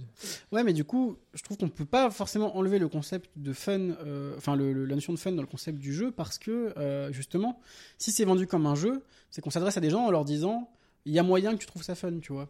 Donc, je trouve que dire qu'on voudrait dissocier le, jeu du fun, bah, ça, ça, ça, ça, rendrait le concept tellement englobant qu'au final. euh, Enfin, Oui. justement, en fait, ça dépend. Justement, bah, on revient au jeu de langage. euh, Et inversement, si c'est nécessairement fun, c'est trop restreint. Oui, c'est vrai, parce que ce sera pas fun pour tout le monde. Et ça va poser Ouais, plein ouais. de problèmes de. euh, Mm. Donc un même truc va être un jeu ou pas un jeu en fonction de celui qui joue. Et là après, tu, tombes dans des abîmes de, de complexité métaphysique terrible. Et c'est pour ça que justement, ça revient à dire en fait, ça dépend à qui tu parles et est-ce que les gens sont d'accord avec toi. En philosophie, tu peux utiliser le mot jeu sans référer à du fun du tout, parce que tu parles de jeu de langage. Mm. Qu'il y a un mec euh, euh, malin et que beaucoup de gens étudient, qui s'appelle Wittgenstein, qui a parlé de jeu de langage avant, que ça a été repris. Et du coup, personne ne va être surpris si tu dis que la physique est un jeu de langage. Alors que si tu vois quelqu'un et tu lui dis, eh la physique c'est un jeu, lol, bah il va dire non, c'est pas un jeu, c'est chiant en fait. Ouais, Déjà, j'ai des DS de physique demain, je t'assure que je m'éclate pas quoi. Enfin, la, vraiment, la plupart des gens, ouais, la plupart des gens ne trouveraient pas fun. Oui, voilà. Donc ça dépend toujours de dans, dans, dans quoi on où, Ouais. où est-ce qu'on se place et au final bah c'est justement dans un jeu de langage le jeu doit être fun dans un autre jeu de langage le jeu ne doit pas être fun et euh, Bah oui. et, euh, et ça revient à cette notion parce que justement, un jeu de langage, c'est juste l'analogie du jeu. Ouais. Et, et je pense que là, pour- parce que et dans ce cas-là, le jeu c'est des règles, voilà ça. de règles euh, dans un cadre. En fait, l'intérêt, c'est, pour revenir au baby-foot, juste de dire que c'est un ensemble de règles, mais que ces règles sont plus ou moins fixées. Genre, il y a une base commune euh, sur laquelle on, on se pose pour, pour jouer, Euh, mais elles peuvent aussi évoluer. euh, et, et voilà, quoi. On fait des roulettes, on fait pas des roulettes, en fonction de si on a envie de faire des roulettes ou pas envie de faire des roulettes. En fait, d'autres mots candidats dans la langue française sa- savante, ce serait de, par exemple, dispositif ou structure, tu vois, Mm. mais qui sont pas beaucoup plus satisfaisants que Ouais. jeu, parce qu'ils reposent eux-mêmes sur des analogies. Oui. Et euh, en fait, on aurait, dû- c'est étonnant comme on a du mal à parler de d'un objet organisé. euh, voilà, avec un- une structure interne, en dehors qu'avec des analogies. euh. De toute façon, le langage est truffé d'analogies de partout. Il faudrait inventer un nouveau concept, sinon, et dire voilà, j'appelle ça euh, un sponk. Et puis, euh, Ouais. mais, mais bon, euh, Justement, il a, structure et jeu, ça il l'a pas fait. Et euh, il Mm. a pas dit c'est des sponks de langage. Mais je pense que ça va. L'idée, c'est de dire que c'est une structure, mais une structure euh, biolo. Enfin, voilà, là, je vais, je vais pas dire ça. Une structure qui s'adapte, une structure qui évolue. C'est pour ça qu'il utilisait le mot jeu. Avant, justement, il avait une vision. euh, Justement, ça n'a pas de euh, soi de dire que les jeux ça évolue. Bah, c'est pour ça qu'il y a l'analogie du La, baby-foot. la plupart des jeux que tu que- auxquels on joue dans la vie quotidienne, ils évoluent pas. Euh, je sais pas. On pourrait dire que quand on- ça dépend. Quand tu fais justement quand t'es très sérieux, non, mais tu pourrais aussi dire que euh, Le, le jeu vidéo, quand tu y joues, il change pas tout le temps. Ouais, c'est pas faux. Quand tu joues à un jeu vidéo, tu joues au jeu, quoi. Et euh, Oui, oui, mais le sauf que oui, oui, d'accord. Sauf que les normes de ce que c'est qu'être un jeu vidéo, elles, elles évoluent. ok, ok. Tu vois? Donc, Ouais. euh, par exemple, si tu joues à un RPG, bah, le RPG, euh, donc Role Playing Game, avec le bel accent qui va bien, quoi. Oh, ben, je pense que les gens savent ce que c'est. Mais bon, ça dépend, je sais pas. Ouais. Mais euh, le RPG, euh, ok, ce jeu-là, il est fixé, c'est vrai. Hmm. Mais en même temps, non, parce que regarde, imagine tu joues à GTA, par exemple. Euh, tu joues à GTA ou tu joues à Breath of the Wild, c'est avec les jeux, euh, donc c'est un Zelda, jeu un peu plus un monde ouvert. Ouvert. Bah, tu pourrais euh, toi-même te créer des jeux. Dans... Moi, quand je joue à League of Legends, des fois, je me dis, bon, mon but, c'est Ouais. plus de gagner la partie, mon but, c'est d'avoir. d'être mort le moins possible, parce que comme ça, même si euh, la partie je l'ai perdue parce que les autres à côté ont fait n'importe quoi, bah, j'ai fait mon jeu dans le jeu, euh, qui fait que je suis quand même satisfait, tu Ouais. vois. Mais ça, c'est le problème, c'est que finalement, quand tu joues avec quelqu'un, t'es jamais certain que vous jouez au même jeu. Pour Ouais. cette raison-là. Et justement, c'est, en fait, c'est quand, voilà, c'est exactement ça. C'est, quand vous êtes confronté au fait que vous jouez pas au même jeu, que vous devez vous mettre d'accord pour dire non, en fait, on joue à ce jeu. Il y, a, il y a un exemple classique en philosophie autour du jeu d'échecs. C'est que euh, vous pouvez. Est-ce que vous, est-ce que vous jouez nécessairement au même jeu quand, vous- quand deux personnes jouent aux échecs en respectant apparemment les règles, mais en fait, ils ont des conceptions des règles totalement différentes, les deux joueurs? Et euh, par exemple, ils ont. L'un va considérer que gagner la partie, c'est la perdre, par exemple, et l'autre que la gagner, c'est la. et la, et la gagner, c'est la gagner, quoi. Est-ce qu'ils jouent vraiment au même jeu Hmm. dans, cette- dans ce contexte-là ou pas?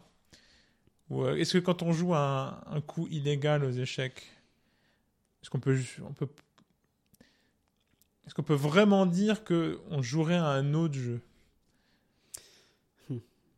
Bah, c'est des, des jeux qui ont un air de famille, lol. Non, parce que c'est euh, justement l'idée. Ça, je- euh, ouais. Enfin, Wittgenstein dirait ça, je pense, tu vois. Après, on peut dire, on peut dire que le jeu d'échecs, ça repose sur le fait qu'il faut qu'on soit les deux à jouer au même jeu pour jouer aux échecs. Tu vois? Bah, dans la, situation que tu as donnée, on pourrait quand même dire qu'on joue aux échecs, mais pas avec le même objectif. Donc, il faudrait voir est-ce que l'objectif Ouais, fait le- partie du ouais, la euh. situation où celui qui dirait perdre, c'est gagner. Ou Ouais, l'un ouais. des deux aurait perdre, c'est gagner. Mm. Ouais, ouais. Enfin, ouais, voilà. Enfin, du coup, perdre, c'est gagner, c'est un peu. Enfin, pas toïque, c'est un peu bizarre, mais. Mais oui, voilà, euh, mon but, Ah ouais, non, mais c'est. euh, ah, je me suis pas rendu compte, mais en fait, Mon but, c'est que le roi euh, se fasse, mon roi se fasse. ça, de- ouais, ça demande d'ingérer un truc de. Ouais, ouais, c'est ça. Le dire de, de- voilà, de... de, de changer le sens de perdre et le sens de gagner. Voilà. gagner, ça devient euh, mettre mon roi en prise Mm. sans pouvoir être, sans pouvoir bouger. L'échec et mat. Mais justement, il y a moyen que. En fait, si personne ne s'en rend compte, ça posera pas de problème. Mais au bout d'un moment, tu vas dire euh, pourquoi tu sors ton roi là dès le début? Pourquoi ton roi est au milieu du plateau euh? Ouais. et, euh, et là, justement, vous allez en parler. Et il va dire bah non, le but c'est de perdre son roi. Quoi. Tu vas dire bah pas du tout. Qu'est-ce que tu racontes, frérot? Enfin. Et tu vois, après, vous vous mettez d'accord. Et euh, là, vous. vous euh, important de dire frérot Bah oui, je dis pas frérot, non, parce que c'est quand même un jeu. On est chill. On est ou au calme. frérotte. Frérotte, bien sûr. Frérotte et les serets. C'est ça. C'est Sœurette, sœur, frérotte. frérotte. Ouais, pas très. euh, ouais. Moi j'aime bien. Ouais, frérotte, euh, ouais, pourquoi pas. Mais c'est un peu, ouais, ouais, bon, ça, ça pourrait se discuter. C'est des frérottes. On pourrait dire serette et serets, les sereaux. Enfin, bon, bref. Parce que c'est vraiment important d'affiner nos jeux de langage, justement. Mais, euh, mais voilà, bah justement, tout- toutes ces, tous ces questionnements. Mais je trouve qu'on a bien mis en avant euh, déjà le fait qu'il n'y aura pas de réponse. On va pas dire, ah oui, en fait, c'était ça la réponse. Pourquoi on a vraiment choisi un sujet horrible où on peut rien dire quoi. ouais. Mais justement, montrer qu'il n'y aura pas de réponse, qu'au final, tout ça, c'est bah, c'est aussi. euh, c'est plus flou que ça en a l'air au départ. Et voilà, là, ce qu'on vient de faire, même si on l'a fait de façon très chill, ça, va, ça, ça représente bien aussi euh, ce, ce qui, ce qui se fait en philosophie, qui va être de prendre des concepts qui semblent, qui semblent euh, intuitifs et de les décortiquer et les confronter à des cas limites. Des cas limites qui font que euh, bah, on n'est pas forcément d'accord et on ne sait pas forcément ce que, ce que ça veut dire, quoi. Au fond du fond. On n'a on, on pas forcément d'image très précise de ce que c'est qu'un jeu, mais ça va, ça suffit, quoi.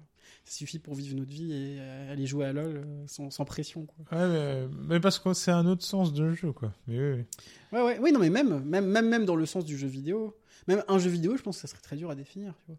Le but, c'est justement de, de, de mettre en Bah, avant que ouais. ça l'est toujours, en fait. En tout cas, une définition qui permettrait de rendre compte de tous les jeux vidéo qui existent, Ouais. ça, ce serait très dur à faire. C'est toujours le cas. Après, tu peux faire des expériences de pensée, te dire oui, est-ce que euh, si sur Facebook je m'amuse à envoyer euh, le même euh, emoji à tout le monde, voir ce qu'ils me répondent Mais et en faire un truc, je une- joue à un jeu. une Voilà. définition volontairement minimale et qui se voudrait uniquement pratique et facile d'utilisation, on peut le faire quand même. Mm. En effet, ce serait. compl- Mais C'est ce qu'on fait dans les dictionnaires et Il y aurait quand même Wikipédia. une vraie. Oui, voilà, mais ça, ça pose quand même des problèmes et des difficultés. Pour jeux vidéo, ça reste difficile. ouais. Ah, ça ramène au holisme qui est. euh, si tu te demandes ce que c'est qu'un jeu vidéo, tu peux, tu peux aussi dire je regarde le dictionnaire et c'est ça un jeu vidéo. Sauf que tu as défini le jeu vidéo avec d'autres mots. Si tu regardes leur définition, bah, tu auras d'autres mots et puis au final tu vas boucler et les mots se définissent juste mutuellement les uns les autres. Et si tu veux avoir un truc plus précis que euh, le dictionnaire, tu vas aller sur Wikipédia parce qu'il y a plus de mots sur Wikipédia. Voilà. Et au final, c'est c'est toujours un peu pareil. Quoi. Le dictionnaire, c'est vraiment le truc holiste par excellence, quoi. Ah ouais. Mais en fait, les mots tout. par d'autres mots et leurs associations. Et, en dernier, et voilà, au final, c'est c'est que le, le- les relations entre, Entre les mots, ouais. chaque mot est dans l'ensemble qui fait la, qui fait une langue et, tout le cas. Ça montre l'aspect structurel de tout ça, justement. Hmm. Tout à fait. Et euh, plus on met de mots, plus on a, on a une, une image un peu satisfaisante, euh, plus précise de ce qu'on entend par, par ce terme. Mais voilà, après, il y en a pas forcément besoin. On pourrait aussi dire que pas du tout. On pourrait défendre que pas du tout. On pourrait défendre que savoir ce que c'est qu'un mot, c'est euh, juste. euh, euh, ce que c'est qu'un jeu, c'est euh, avoir été dans des situations où on a joué à des jeux. Et que, en fait, ça n'a rien à voir avec les mots euh, dans le dictionnaire, tu vois. Il y aurait, il y aurait aussi différentes visions. Mais bon, ça serait toujours un holisme, mais dans les actions plus que dans les, ouais, bah, que dans les, les mots, quoi. une manière courante de répondre à des problèmes comme ça, c'est juste de faire. euh, que des- des- des- Qu'est-ce que c'est le. Qu'est-ce que sont le. Qu'est-ce que c'est un jeu? Ce serait l'ensemble de tous les jeux qui existent. Mm. Avec des. des, des ce Oui, genre mais ça, c'est euh, c'est l'attaque du logicien. Et donc, voilà, c'est l'attaque du logicien en passant par des, pas chier. des formes de théorie des ensembles. Et en effet, il y a une définition vraiment correcte de ce qu'est un jeu vidéo. C'est tout ce que j'appelle un jeu. C'est l'ensemble de tous les jeux vidéo qui existent. Ouais, mais du coup, on a. En fait, le logicien, il, il répond en disant pas grand chose, au final. Et voilà, en fait, on n'a pas dit grand chose et personne dirait qu'on a vraiment défini ce que c'est un jeu vidéo. Oui, voilà. On a juste euh, donné un cadre dans lequel on. donné un cadre dans lequel on, peut parler de tous les jeux vidéo par Mm. un formalisme. Et donc on dit, bah voilà, c'est l'ensemble de tous les jeux. Définition en extension, donc. On pourrait aussi dire que c'est l'ensemble de tous les objets qui ont telle propriété, et là, ça rejoint ce qu'on fait. euh, Ce qu'on fait quand on se questionne sur le jeu vidéo. mais donc, telle propriété, quelle propriété on met Mm. On retrouve le problème de la définition quotidienne euh, C'est ça. qu'est-ce que serait un jeu. Donc voilà, euh, donc tout, tout ça, c'est. Et rien que ce qu'on est en train de faire, de se poser ces questions, bah, on peut aussi le voir comme une forme de jeu parce qu'on n'a pas été euh, forcé. On vient là, on décide que c'est marrant de faire ça. euh, On est devant nos micros et euh, on vous casse les oreilles euh, à se demander ce qu'est euh, ce qu'est un jeu. On se casse la euh, nénette euh, pendant plus d'une heure et demie là-dessus. Tout ça pour dire que bah, au final c'est compliqué. C'est compliqué. C'est compliqué. Ça sera Voilà. souvent la On conclusion. vit déjà un, on vit dans une société On vit dans une société et deux, c'est compliqué. très, très Voilà. compliqué. Euh, bah, tiens. On va, je pense qu'on a, on a pas mal euh, parlé de choses et on arrive un peu à la fin du podcast, je pense. Mm. Et on va finir par Ah, le yes. fameux, la fameuse pépite, la petite citation que je vais essayer de vous lire le mieux possible. Donc là, c'est le passage. Pourquoi tout le monde déteste les philosophes? Pourquoi déteste Michel Onfray on- Sous-titre Pourquoi tout le monde déteste les philosophes? Donc là, ce qui va se passer, c'est qu'on va, euh, on va vous lire une, euh, une citation, enfin citation, oui, euh, oui, qu'on a pris d'un passage oral de Michel Onfray. Il faut quand même lui rendre que c'était à l'oral. hein. Donc c'est pas forcément des choses qui ont été posées sur le papier, etc. Mais qui montrent euh, les problèmes qu'il peut y avoir à utiliser un langage flou euh, et à utiliser une autorité, une autorité de. Du cosmos. Moi, je formule l'hypothèse que le réchauffement climatique suppose une organisation du cosmos dont nous ne connaissons pas euh, le détail. Euh, il y a aujourd'hui des physiciens, c'est la physique quantique qui nous permet de savoir ça, des physiciens qui nous apprennent qu'il y a des plurivers, des multivers. Et j'ai lu un livre l'autre jour formidable et, le personnage utilisait une, image extrêmement intéressante. Vous êtes dans votre bain, vous mettez la totalité de votre bain moussant dans, la, baignoire et puis hop, vous ouvrez le robinet, ça va faire des bulles. Et bien ça va faire des bulles plein la baignoire, puis ça va déborder de la baignoire. Donc il va y avoir des bulles plein votre pièce. Et puis ça va déborder, il va y avoir des bulles plein votre, euh, le couloir, puis plein la maison. Puis après ça descend, ça sort de la maison, il va y avoir plein la rue, puis plein le quartier, puis plein la ville, puis etc. Imaginez que ces bulles, elles aillent jusqu'aux confins de l'univers. Imaginez les bulles Eh bien, chaque bulle, c'est un univers. Chaque bulle, c'est un univers. Donc, euh, nous ne connaissons que de manière très approximative une bulle de la totalité de ces bulles qui vont jusqu'aux confins de l'univers. Donc, un jour, on découvrira probablement les interactions, les agencements. Aïe, aïe, aïe, aïe. Très-. En fait, c'est horriblement dur à dire parce que c'est, ça, ça ne veut rien dire. Donc là, on, on voit euh, un, un Michel Onfray, euh, on peut reconnaître l'humilité qui, qui euh, s'agenouille face à, à- à la grandeur de l'univers, euh, de, toutes les bulles, toutes les bulles dans l'univers qui sont des univers. Non, mais euh, plus sérieusement, en fait, là, euh, ce qui, ce qui, ce qui- il y a vraiment rien qui va parce que euh, donc il y, il y a du jargon, il y a, euh, ça parle de physique quantique, de mouvements browniens D'onde gravitationnelle. d'ondes gravitationnelles, de multivers. Euh, ça ne veut vraiment pas dire grand-chose. Euh, tout ça pour dire de- finalement qu'on sait pas grand-chose, bon bah la belle affaire. Mais le problème, c'est que euh, il, il utilise ça pour euh, pour dire comme on sait pas fait, comme on sait pas grand chose, on va quand même pas mettre de l'argent pour isoler les maisons, quoi. Je veux dire, euh, un peu d'humilité face au cosmos. euh, mais euh, d'accord, mais dans ce cas-là, euh, donc on, on fait rien en fait. C'est- déjà de, en fait, en fait, de base la take est ridicule parce que oui. Évidemment qu'il faut, euh, c'est la base, euh, la base de, reconnaître l'étendue de son ignorance, etc. Mais euh, sauf que si on s'arrête là et qu'on dit comme je ne sais rien, je ne sais qu'une chose, c'est que je ne sais rien, bah du coup je ne fais rien non plus.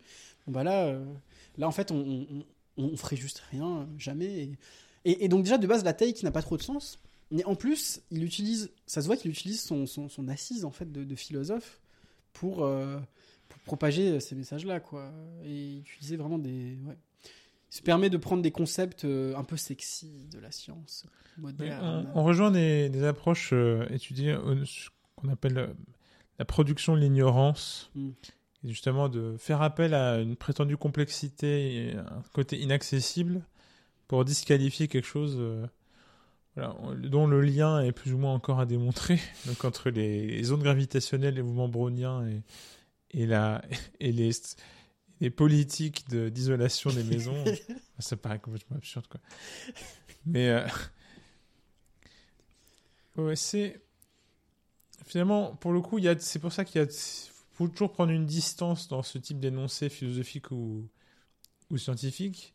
Il y a toujours en plus une idéologie politique qui euh, souvent sert à venir vouloir justifier des décisions, des choses comme ça. Et c'est jamais tout seul l'information scientifique elle-même qui aurait une une seule conclusion univoque qui donnerait, qui justifierait tel type de conséquences politiques, quoi. Et donc, euh, vouloir s'attaquer directement à, s'attaquer directement à la, en- de l'écologie politique et la disqualifier en tant que telle parce qu'on a dit que le multivers c'est très compliqué, c'est- voilà. c'est, pas vraiment absurde, quoi. Mais d'autant plus que, en plus, s'il veut se placer dans un cadre euh, entre guillemets scientifique euh, et avancer des arguments euh, pseudo-scientifiques, on pourrait lui rétorquer que bah oui, d'accord, bah, la communauté scientifique, en fait, elle a tranché sur le réchauffement climatique et sur le fait qu'il faut faire des trucs. Donc c'est vraiment bizarre, c'est très bizarre de, de dire oui, euh, la science nous dit que qu'on ne sait pas grand chose et que le monde c'est compliqué, donc on fait rien, mais en même temps c'est la même science qui nous dit que euh, c'est la merde et qu'il faut qu'on fasse des trucs. Bah, On pourrait être charitable et dire que ce qui conteste, c'est pas le réchauffement climatique, mais les, les actions politiques mises en place Oui, bien sûr, Là, mais c'est pour, euh, mais c'est aussi la communauté scientifique. pour lutter. qui met en avant des façons de lutter, qui met en avant des, euh, des, des recommandations, des mesures qu'on. Enfin, il y a, y a des choses qui viennent aussi de la communauté scientifique qui ne tiennent pas forcément compte de l'aspect politique. Je dis pas qu'il faut écouter Mm. aveuglément la science non plus, ça n'aurait aucun sens. Euh, les, les scientifiques qui, sous couvert d'être scientifiques, vont penser pouvoir euh, dicter, euh, le- enfin, de dire comment les, les choses seraient faites de façon rationnelle ou je sais pas quoi. Non, ça, ça bien sûr que non. Mais euh, mais en tout cas, c'est la même science qui te dit aussi que bah si en fait si tu isoles la maison, il y a quand même des chances que ça soit une, bonne idée vis-à-vis du réchauffement climatique, tu vois. Par contre, oui, peut-être qu'il met en avant le fait qu'au fond on n'en sait rien, mais en fait c'est aussi vrai pour le réchauffement climatique. Enfin, je veux dire, euh, moi je pourrais prendre, voilà, je peux prendre l'argument de Michel Onfray et euh, l'appliquer euh, pour tout en fait, pour dire que oui j'ai un cancer, mais euh, est-ce que j'irai à l'hôpital pour soigner mon cancer alors que en vrai il y a plein de bulles d'univers Ouais. partout et que je n'ai absolument aucune idée de ce qui se passe dans les autres bulles et comment les bulles. Pff, Bref. Mais, on pourrait appliquer ce- cet argument sur à peu près tout. Et c'est pas parce que c'est complexe et que c'est difficile qu'on ne peut rien faire. C'est parce que c'est complexe c'est difficile qu'il faut qu'on mette les bouchées doubles justement pour essayer de comprendre quelque chose et euh, avancer même petit à petit. Pas Voilà, à pas. Dans ce cas-là, on pourrait presque un peu se dire que c'est une posture contrariane, c'est-à-dire quelqu'un qui se poserait justement contre tout ce qui serait essayé, tout ce qui serait mis en avant dans le débat public.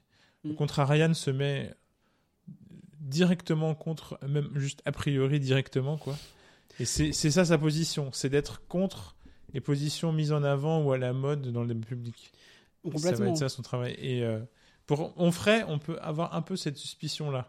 Mais c'est aussi une façon un peu simple d'avoir l'air stylé. Et sa manière à lui de le faire, voilà, on, on donne l'impression qu'on est intelligent en ayant des postures contrarianes et en utilisant un espèce de varia- verbiage pseudo-scientifique qui, qui justement pose des problèmes de compréhension euh, Enfin, c'est atroce à lire, c'est, ça n'a aucun sens. Et lui-même a du mal à parler euh, euh, dans l'extrait. C'est comme. euh, à ce moment-là, il est à la librairie Mola pour essayer de vendre un bouquin. Et euh, on se demande un peu comment est-ce qu'on en, comment est-ce qu'on en arrive là dans le contexte, est-ce qu'un un intellectuel, je fais des gros guillemets avec les doigts, puisse en arriver à, puisse en arriver à ça?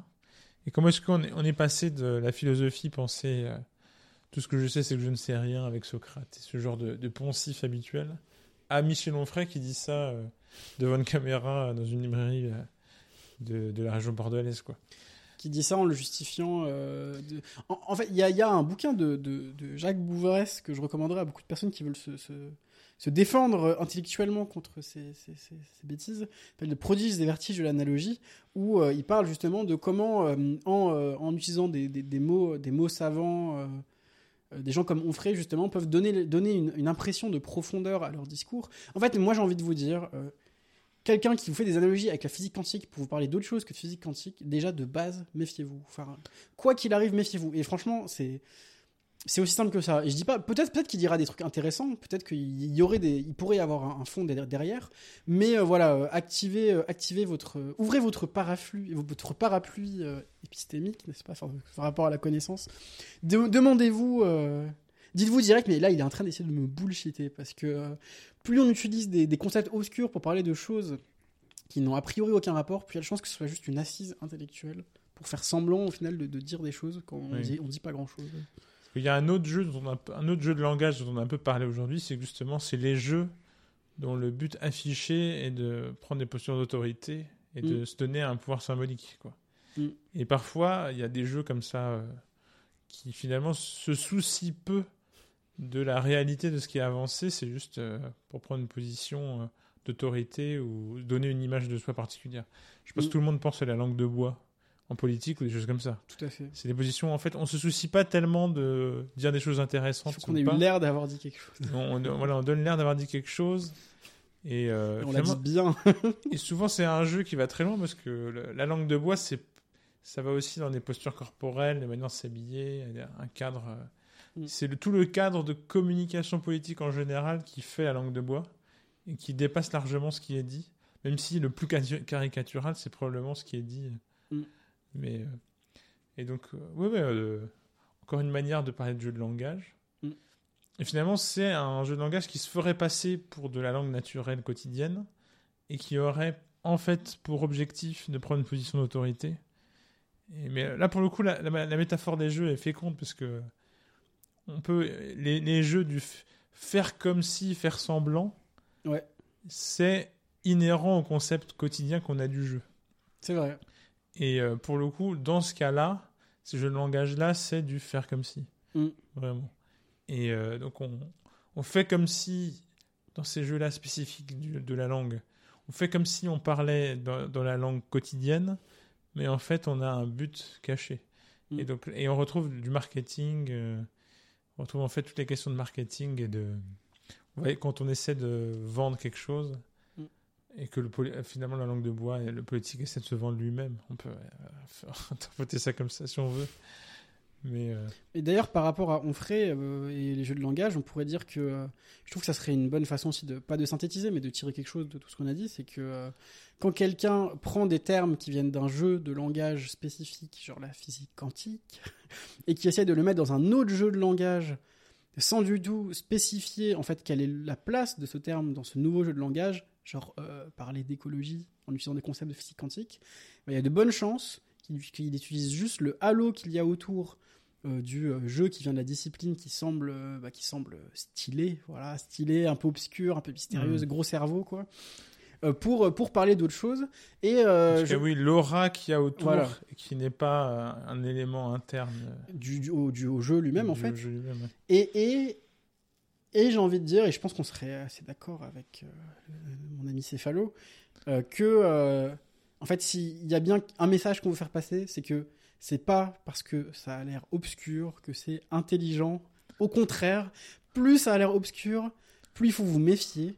Après, quand c'est dans des papiers, des, articles, des choses vé- vérifiées, etc., Euh, ça peut être euh, normal que quelque chose soit obscur et, ça peut aussi être intelligent, mais si vous voyez à la télé ou dans ce genre de truc des, discours qui vous semblent euh, juste imbitables, incompréhensibles, bah ne vous dites pas, ouais, ça doit être parce qu'il est très intelligent.